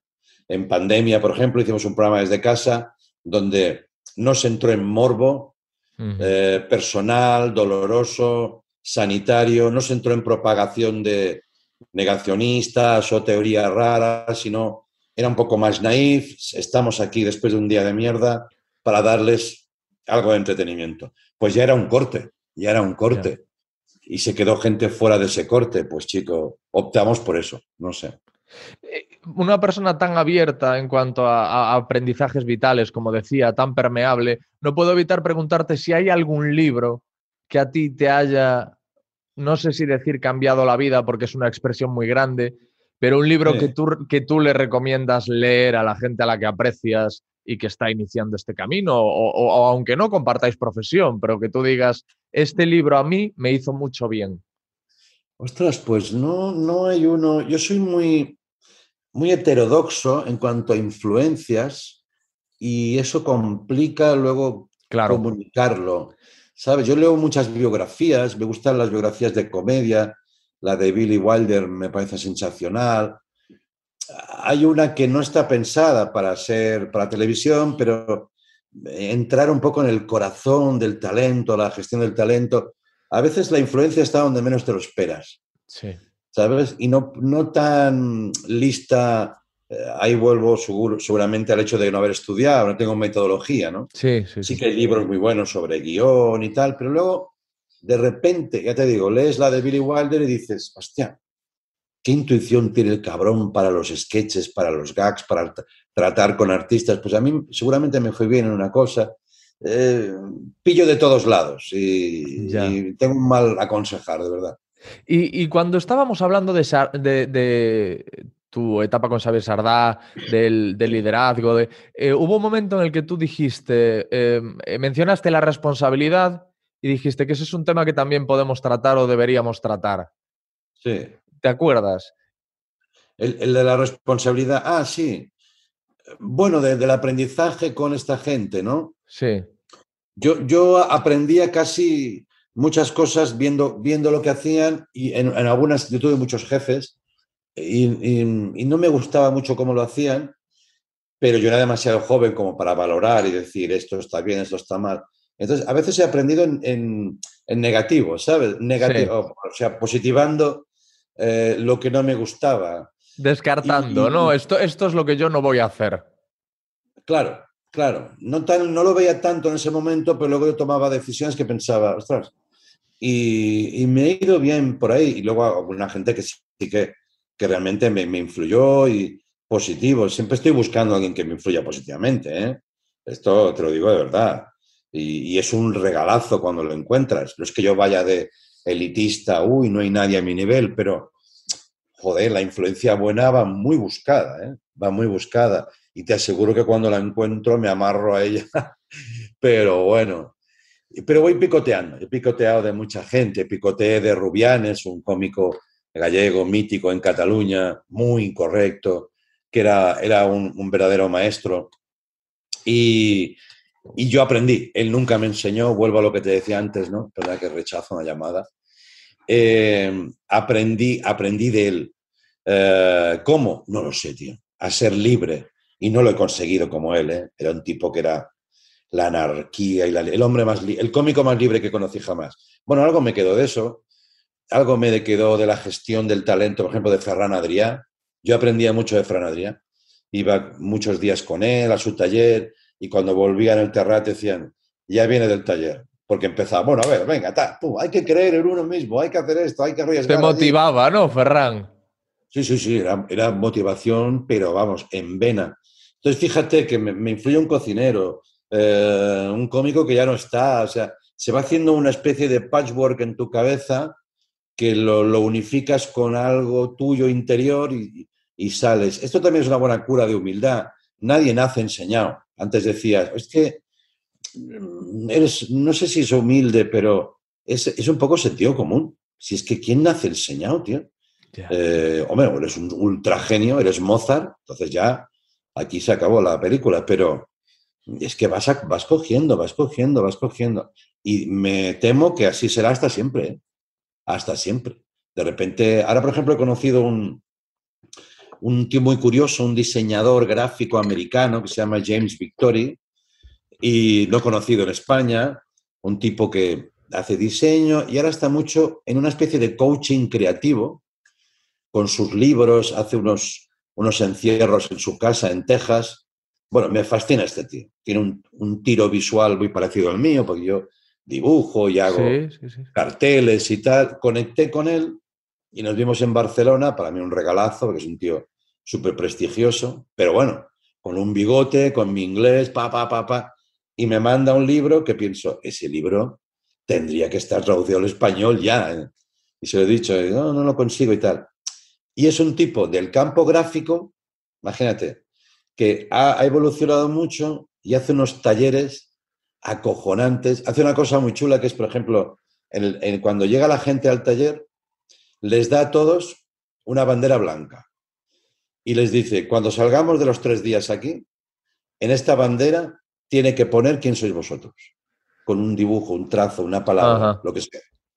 Bueno, y él me confesaba, dice, la- los procesos de búsqueda de quién soy yo creativamente, qué tengo que contar, cómo veo el mundo, dice, hace que la gente salga llorando, riendo, se emborrachan, tal, y luego salen del, del seminario con una bandera que puede poner lo que sea, ¿eh? Puede Ajá. poner lo que sea. Eh, pero es, se encuentran ellos mismos sin mierdas de coaching ni autoestima, sino con trabajo profundo. Y tiene una, una mecánica, por poner un ejemplo, muy chula que me está influyendo mucho. Ahora está preparando un libro que el, el nuevo va sobre... el- eh, es muy bonito porque va sobre el concepto weird en inglés, que es raro. Ajá. Es soy raro, ¿qué pasa? Sí. que un poco habla también de lo que hemos hablado nosotros al principio, ¿no? De creer en lo tuyo por pequeño, raro, diferente, tal. Entonces, todo un canto a la diferencia, a la rareza, a la creación muy bonito. ¿Ves? Y este lo conocí hace cinco años. Entonces, siempre tienes que estar abierto, tío, porque siempre vas a descubrir algo. Y lo que tú decías antes, creerte que lo sabes, eso, ahí has empezado a morir. Ya, Eso ya no es. tienes nada que aportar a la sociedad. Eso es. Yo Eh, creo que no, ¿eh? No, yo creo, yo estoy de acuerdo. O sea, en el momento en el que te crees que no hay nadie más ignorante que el que cree que lo sabe todo. Y, por la, y, la- lo mismo, no hay nadie más sabio que el que cree que no sabe nada. Y está Claro. continuamente buscando respuestas. Sí. Pero te iba a decir, hay un, hay un podcaster estadounidense famosísimo que se llama Tim Ferris, y ya si quieres hablamos un poquito Sí. del, del podcast que sé. Hay un podcaster estadounidense que se llama Tim Ferris, que hace eh, The Tim Ferris Show, si no me equivoco, que Sí. tiene una pregunta recurrente que le hace a la gente que es, eh, ¿qué pondrías tú en la pared de tu casa o, o- o en tu trabajo, que a lo mejor tú ya lo tienes, ¿eh? pero qué frase, consejo, cita Sí. tendrías tú en alguna parte de tu casa de forma que todos los días la veas y que la gente que te visite la vea también? Mira, yo tengo, he pasado la posteridad por mi póster, mira, nunca mejor dicho, la posteridad por un póster que hice, que es el reír es la, la única salida, Eso es. que dentro de mi delirio gráfico, tal, tal, hago mil cosas aquí donde estoy, desde donde te hablo, pues es un poco mi estudio, en fin, pero todo como vicio, mientras hablo, tal, no sé qué, voy haciendo. Eso que hice un día, pues no sé cómo y por qué, se ha convertido en una proclama. Lo convertimos también en un póster que regalamos a los invitados, porque quería hacer un regalo para los invitados diferente. Bueno, todo el mundo se lo ha puesto en casa, se mandan fotos, estoy súper desbordado con este concepto de reír es la única salida, que como le decía otro día un actor o amigo, di- digo, y encima no es verdad. no, joder, no me digas eso y tal. Digo, sí, no, no. Pero bueno, es un, como un destilado de nuestro pensamiento como cómicos, ¿no? De que tíos, con una risa, quitando hierro, sales de todas las mierdas y tal. Y la gente lo ha cogido como, ¡guau! Algo muy potente. Y ahora he hecho otro, que estoy muy contento, si no te lo enseñaría, pero no lo tengo por aquí, que es el, mi nuevo hit, Ajá. que se llama Todo pasa. Y es un cartel con unas nubes que se están marchando. El cartel es, es blanco, las Sí. nubes ya están en un lateral marchándose, pero todavía están, y en negro pone Todo pasa. Y creo que he tocado otra tecla, ¿no? Porque Sí, la gente sí. dice, cojones, qué bien ahora que me digas esto, porque en mitad de esta pesadilla horrorosa, recordarnos que todo es efímero es muy necesario y tal. Digo, pues tío, si ayuda. Y al final hago pósters motivacionales. En nuestra redacción puse el primer día, todavía está, una frase de Johnny Carson. Carson era gran gurú Sí. de los lates americanos. El- yo le llamo el papa del late, ¿no? Sí, sí, sí. Después, 30 años en antena, todo el mundo quería a Johnny Carson. Y tiene una, fácil que, una, frase que es, todo tiene que parecer fácil. Que parece muy fácil, la frase también y encierra una gran complejidad y que resume también mucho los, del proceso de trabajo de, yo creo que para todo, ¿eh? Pero en nuestro campo está ahí grande en la redacción, los compañeros le ponían bromas, tapaban palabras, Sí. y todo tiene que parecer frágil, bueno, hasta que se cansaron ya de sus mierdas y ha vuelto la frase en estado puro. Y es otro buen consejo, ¿no? De que tus complicaciones de procesos mm, son para ti. En este momento yo tengo que hacer algo fácil, expresándome en comedia, con un gesto, con una réplica. La facilidad es la gasolina de la comunicación, ¿no? Si pones algo donde hay un tipo, una tipa complejísimo, no sé, a ti te pasará, yo me voy. Digo, me voy, me voy. No, no me lo pones fácil, tío. Esta frase de que has dicho de todo pasa me recuerda a un proverbio indio que me parece precioso que dice algo así como siempre hay mil soles en el reverso de las nubes. Sí, sí, sí, sí. Luego hay una frase muy buena japonesa que, que también con un amigo la usamos mucho, que no, la tenía en un póster en japonés, que es algo así como, esto es muy japonés, ancestral, una cultura que me, me encantaría estudiar más, que no la conozco mucho, ¿eh? Pero que tiene ahí, tiene ahí oro. Y una que es, eh, el, el sol vuelve a lucir cada mañana. Y esto, te lo digo mal, ¿eh? es como su morriña, ¿sabes? La morriña o la saudade, el saudade, el saudade, que son conceptos muy locales que tienen muy mala traducción. Y dicen que el japonés, sobre todo desarrollado a través de los siglos de sufrimiento, tiene ese concepto que se expresa en, una, en- en son dos palabras japonesas. Y que es muy genético japonés. Esto les viene, imagínate, Segunda Guerra Mundial, bombardeos, tal, no sé qué. Y el japonés siempre se recuerda, se acuerda y se recuerda a sí mismo que mañana sale el sol. Y, y esto, bueno, un día lo, lo leía, ya se me ha olvidado casi, pero fui rápidamente a la fuente y me quedé con la palabra. Y se la, se la regalé a un amigo en un póster y se la he colocado en casa, que nadie lo entiende, porque pone Chakanawa Tinkiwi, ¿sabes? Sí. ¿Qué mierdas es eso? Y es un sentimiento japonés de no desfallecer, porque efectivamente cada día sale el sol.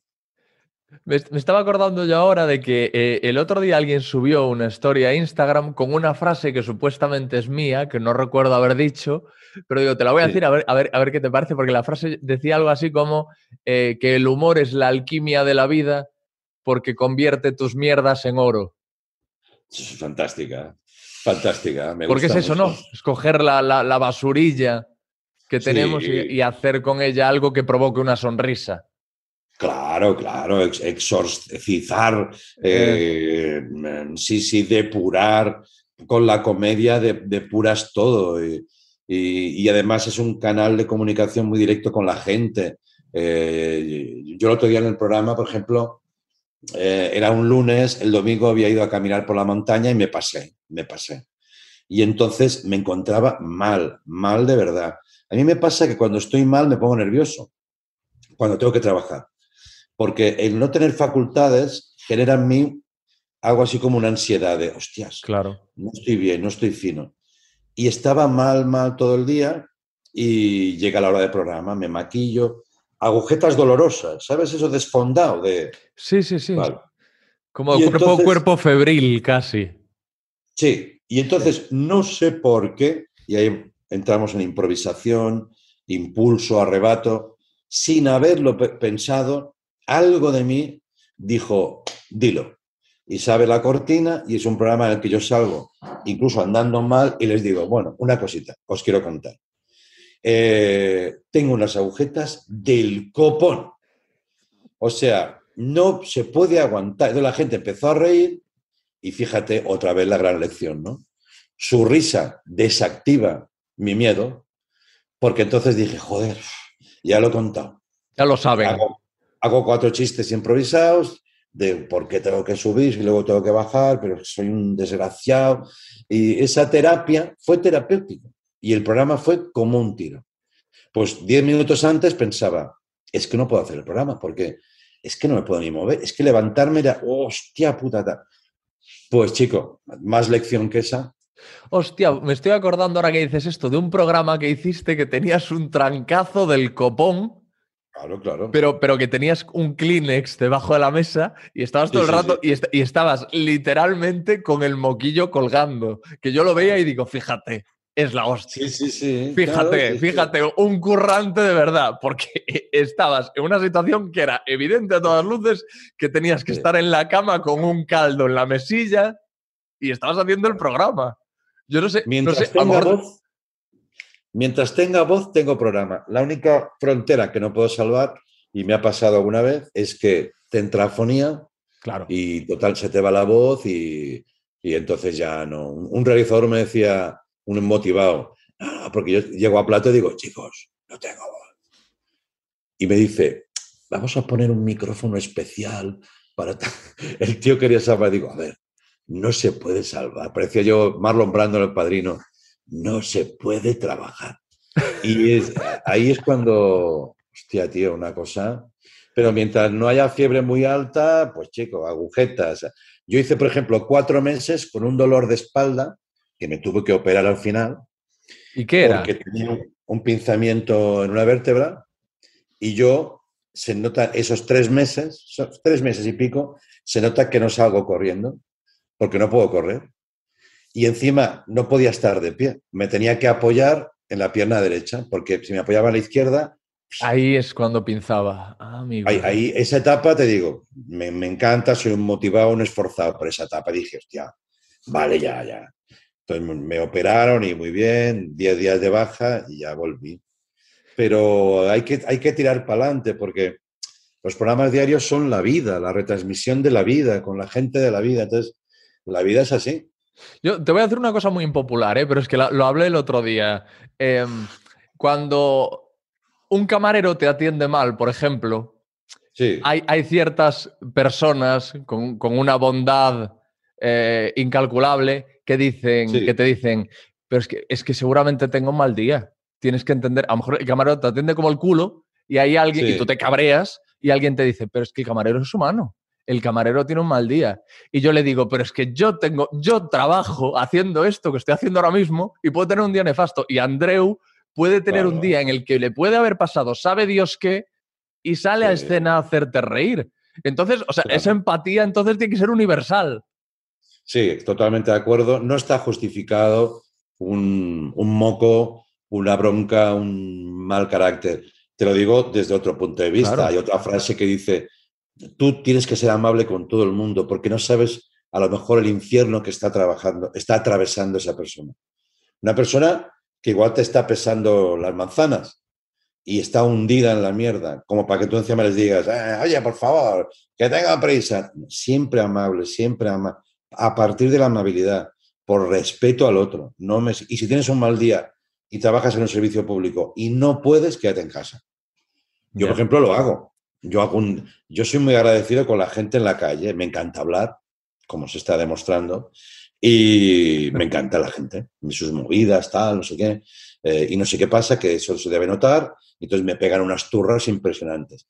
Pero a mí me encantan porque son material, son, Ya. no sé qué hostias es que, ¿sabes? El otro día entro a una, una librería y digo por educación, pero yo soy muy educado. Hola, ¿qué tal? ¿Cómo estás? Que no la conocía demasiado esa chica. Y dice, "Uf, sí, yo te cuento. Pues fatal. Ya era un ¿cómo estás? porque yo iba a comprar el diario. Pues mira, pues mira, te digo una cosa. Y entonces, pum, ya veo que, di- que leo perfectamente. Me quiere contar su vida. Sí, alguien Y que te responde así, desde luego. Sí, pues ya verás, porque mira, fíjate, yo, mira, te- tengo a mi marido, ¿qué tal? Pi, pi, pi, pi. Y dije, sí, señor. ¿Qué, qué, yo- ¿qué pasa? De de estos cinco minutos, no, no, tengo que hablar con esa persona. Quizá también a veces me paso, ¿eh? pero me pegó un rollo chulo de vida, de su vida, y ya está. Pero bueno, si estás muy mal, pues... Ah, lo te lo decía por yo, por mí mismo. yo aguanto, aguanto. Lo que pasa es que siempre digo, por acumulación me saturo. Ya. Yo puedo salir por la calle en Barcelona. Ahora está más calmado. Claro, la pandemia ha cambiado mucho. Pero antes era una persona, otra, otra, otra, Ya. otra, otra. Y yo, los que van conmigo, hostia, tío, qué aguante tienes, ¿no? Una foto, sí, hombre, claro. Hombre, Andreu, ¿qué pasa? Me siento súper querido. La gente, tío, me has acompañado toda la vida, tío, gracias. ¿Qué le vas a decir? "Ah, Déjame, coña. Eres, eres una bestia. Bueno, atiendes, atiendes, atiendes. Pero yo ha habido días que me he ido llenando, me he ido llenando y a las dos horas he dicho, para casa. Para casa porque al próximo le voy a pegar un, un moco y no se lo merece. Ni yo eh, me lo merezco. Y cogí un taxi, me he ido para casa, ha bajado. Ha pasado pocas veces en la vida, ¿eh? Porque estás con la gente, con la gente, con la gente, estás comiendo, perdona una foto. La gente a veces está un poco chiflada, ¿no? Oye, que es que casi comiendo, yo siempre lo digo muy bien.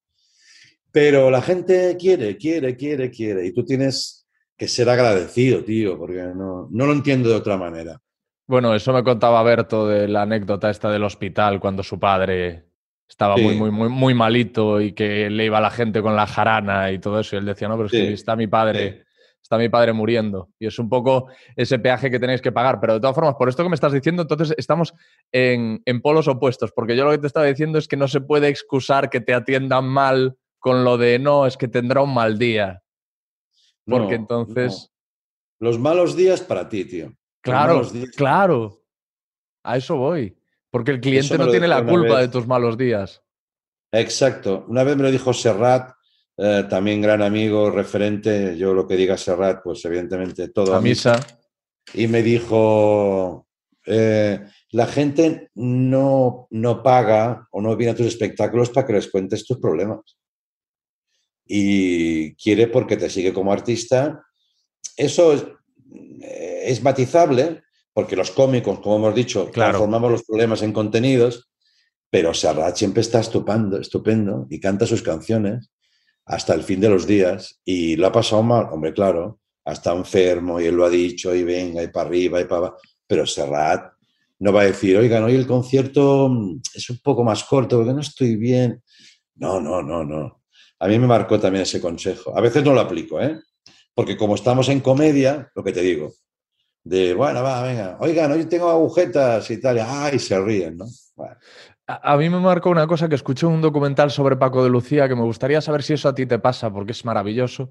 Que Paco de Lucía decía que, que si en un concierto eh, la gente se volvía loca y Paco eres la hostia, es el mejor concierto de tu vida y no sé qué, pero Paco creía que lo había hecho mal, ni eres la hostia ni nada, le daba por saco lo que le dijese la gente. Él se iba diciendo, menuda puta mierda de concierto. Y viceversa. Si la gente lo abucheaba o lo que sea, pero él decía, hostia, he estado enorme, él se iba Sí. para casa pensando, he estado enorme. Me parece lo más difícil del mundo esto. Bueno, joder, a ver, primero, respondiendo a eso, el baremo interior. Yo siempre digo, eh, la prueba del retorno a casa en coche solo. Esa es la Mm. prueba. Ya. Después de un bolo, después de un programa, tú en tu coche. Ya. Si tienes un buen diálogo contigo mismo, claro. Si eres un perturbado, pues no. Dices, hoy de puta madre. Ayer, por ejemplo, hicimos un programa de puta madre. Redondísimo. Todo, pa, pa, pa, piecicas, tal, tono, escenografía. Ayer, por, por, por hoy que estoy hablando contigo. Sí. Yo lo sé, yo lo sé. No he mirado ni audiencia ni nada, yo lo sé. Me ha gustado porque una compañera me dice, oye, qué bien ayer. Dije, hostia, también lo ha leído. Ya está, ya lo tengo. Y efectivamente, cuando es flojo, pero también relativizas y lo pones en una, en una balanza. Ni los días malos son para morirse, ni los brillantes para vivir en. ¿Sabes? Hablando de Paco de Lucía, genio donde los haya, en ese documental, que creo que sé que, cuál es, Mm. porque hizo pocos, realmente dio muy pocas entrevistas, no le gustaba nada todo eso. Entre dos es aguas, yo creo que era este. Puede ser, el documental que se llama así. Pero sí, yo creo que sí que como- hemos visto el mismo. Sí, tres o cuatro años antes de morir, da uno, que claro, todo el mundo allí puesto, porque era muy codiciado. Yo nunca le entrevisté, por cierto, nunca dio entrevistas. Era un tipo que dice una cosa terrorífica que también me gustaría dejar dicho aquí contigo, si te parece, Sí, por favor. que es, él confiesa que no sabe gozar de lo que hace. que le produce un sufrimiento extremo. De, bueno, es responsable como todos, pero tiene un código interior de autoexigencia y él lo dice, yo no disfruto. Y por un ejemplo, estoy escuchando la radio, oigo un guitarrista que me está gustando hasta, hasta que me doy cuenta que soy yo y entonces me deja de gustar.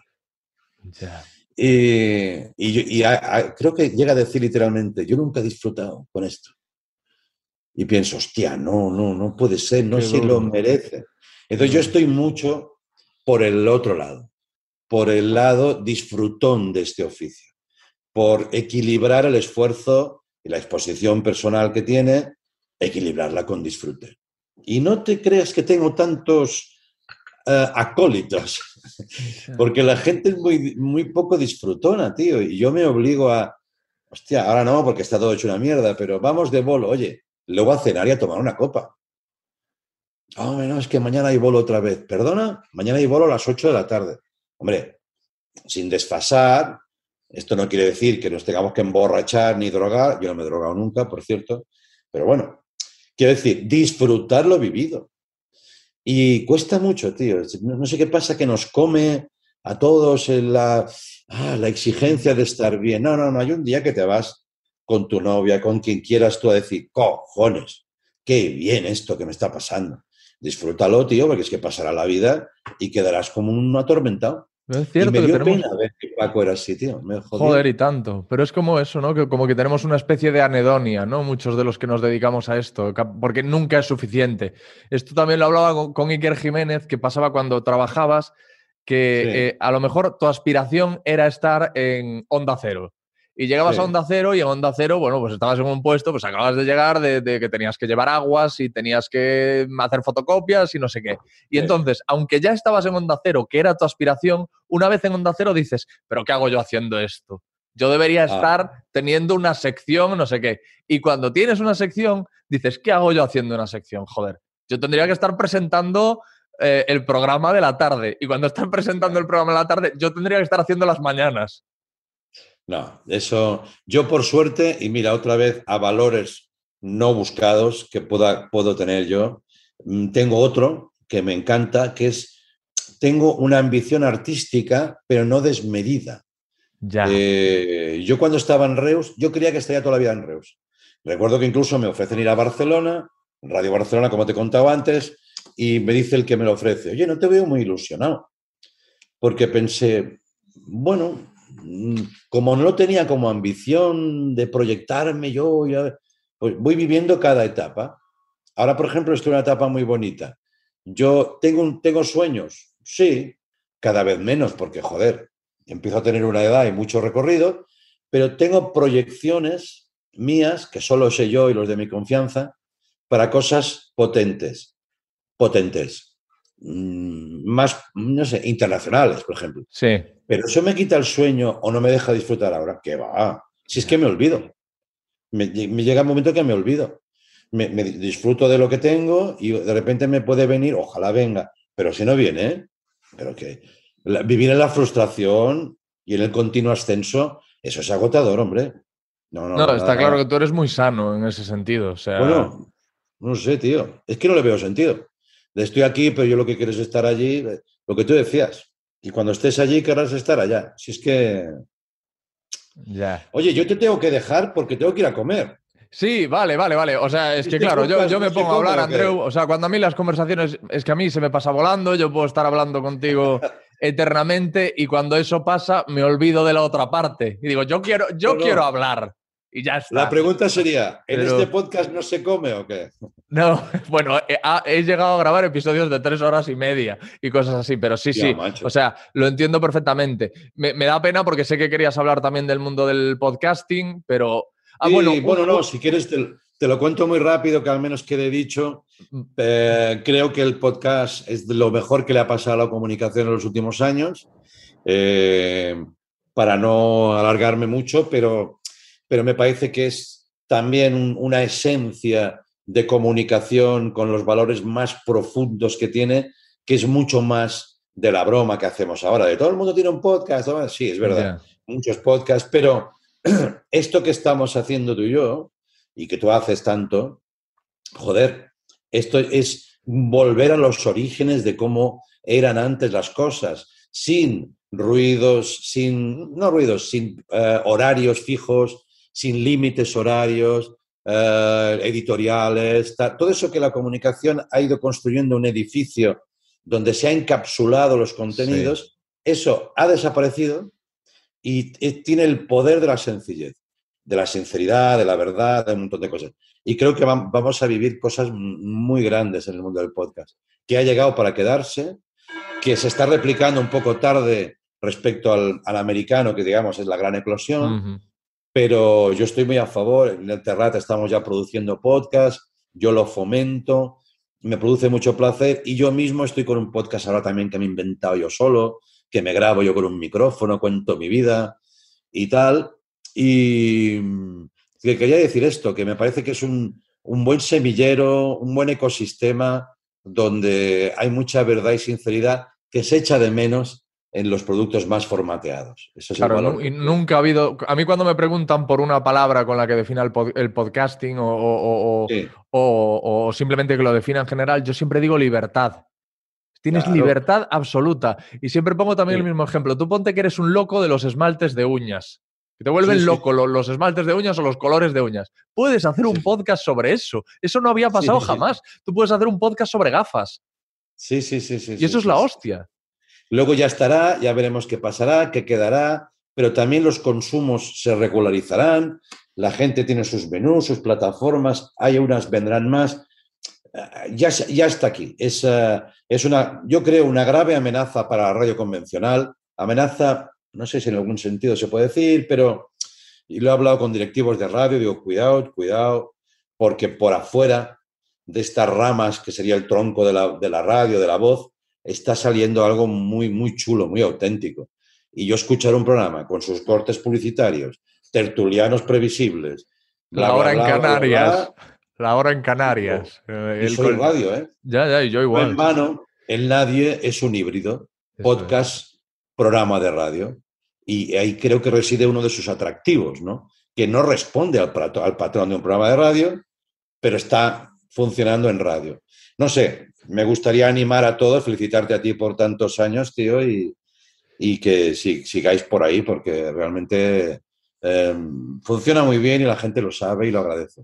Quiero eh, darte las gracias por el tiempo que me has dedicado, de verdad. Eh, perdóname si a lo mejor esperabas que iba a hablar contigo una hora o 40 minutos y te he llevado hasta aquí, pero es que he disfrutado tanto con la conversación. Perdóname también si ha habido algo de lo que esperabas que hablásemos o querías que hablásemos y me lo he saltado, pero tenía tantas ganas de aprender de ti y de lo que has vivido y de lo que sabes del oficio y de las lecciones que te has ido apuntando de la gente que has conocido, que para mí esto ha sido un honor enorme y que te lo voy a agradecer eternamente y que... Y que... Pues nada, es igual, mutuo, lo he hecho con mucho placer y muchas ganas. También te digo que hoy es 11 de marzo si el programa del 11 de marzo de televisión veis que estoy un poco desfondado, ya sabréis por qué. O sea, podrían ponerse el podcast y luego el programa de 11 de marzo. Vamos a ver cómo está Andreu. Pero, Pero no, no, hablar te mantiene caliente y la cabeza en marcha y creo que ha sido muy bonito. Muchas gracias a ti lo que hiciste con las agujetas. Empieza el programa diciendo, estoy cansado porque me ha estado dando por culo el tío este hablando no sé Vengo de una charla, de una turra con un pavo que vais a flipar. Nada, no te, no, te, te robo más tiempo. Muchísimas gracias, Andreu. Espero que podamos volver a hablar en otro momento. Te mando un abrazo enorme, enorme, enorme. Gracias, Suerte y salud para todos y risa. Chao. Gracias, amigo. Chao, chao. Hasta luego. Lo que tú digas gente que vale la pena escuchar. Y hasta aquí un nuevo episodio de lo que tú digas, en este caso con una de mis ballenas blancas, Andreu Buenafuente. No me puedo creer que al fin hayamos hablado y que la conversación haya sido tan interesante, tan maravillosa, yo me lo haya pasado tan bien y haya sentido tanta química, aunque él comprensiblemente al final ya miraba el reloj y decía, oye, yo tengo que comer, me decía y, es eh, perfectamente lógico, comprensible y esperable, pero para mí eh, este rato que hemos hablado mm, se me ha pasado volando. Es como si hubiésemos estado charlando cinco minutos. Me ha sabido a poco, pero ¿qué le vamos a hacer? Yo espero que sea la primera de unas cuantas reuniones siempre que él quiera y siempre que él se haya sentido cómodo. Vosotros, por favor, en redes sociales, recordadle mucho, decidle mucho, mencionadle mucho esta conversación y lo que habéis disfrutado de ella y decidle que tiene que volver. Por favor, vuelve a hablar con Alex cuanto antes. Dadle mucho a la matraca, por favor os lo pido, en Twitter, en Instagram, redes sociales en las que, por cierto, tenéis que seguirme ya mismo si no lo estáis haciendo. O sea, no quiero que esto suene una orden, quiero que suene más como, como una petición, como un ruego. Seguidme, Alex Fidalgo, en Instagram, en Twitter, en Facebook el podcast LQTD Radio en Instagram, en Twitter, correo electrónico alex arroba lo que tú digas punto es, página web www.loquetudigas.es. Despedida, gracias y adiós.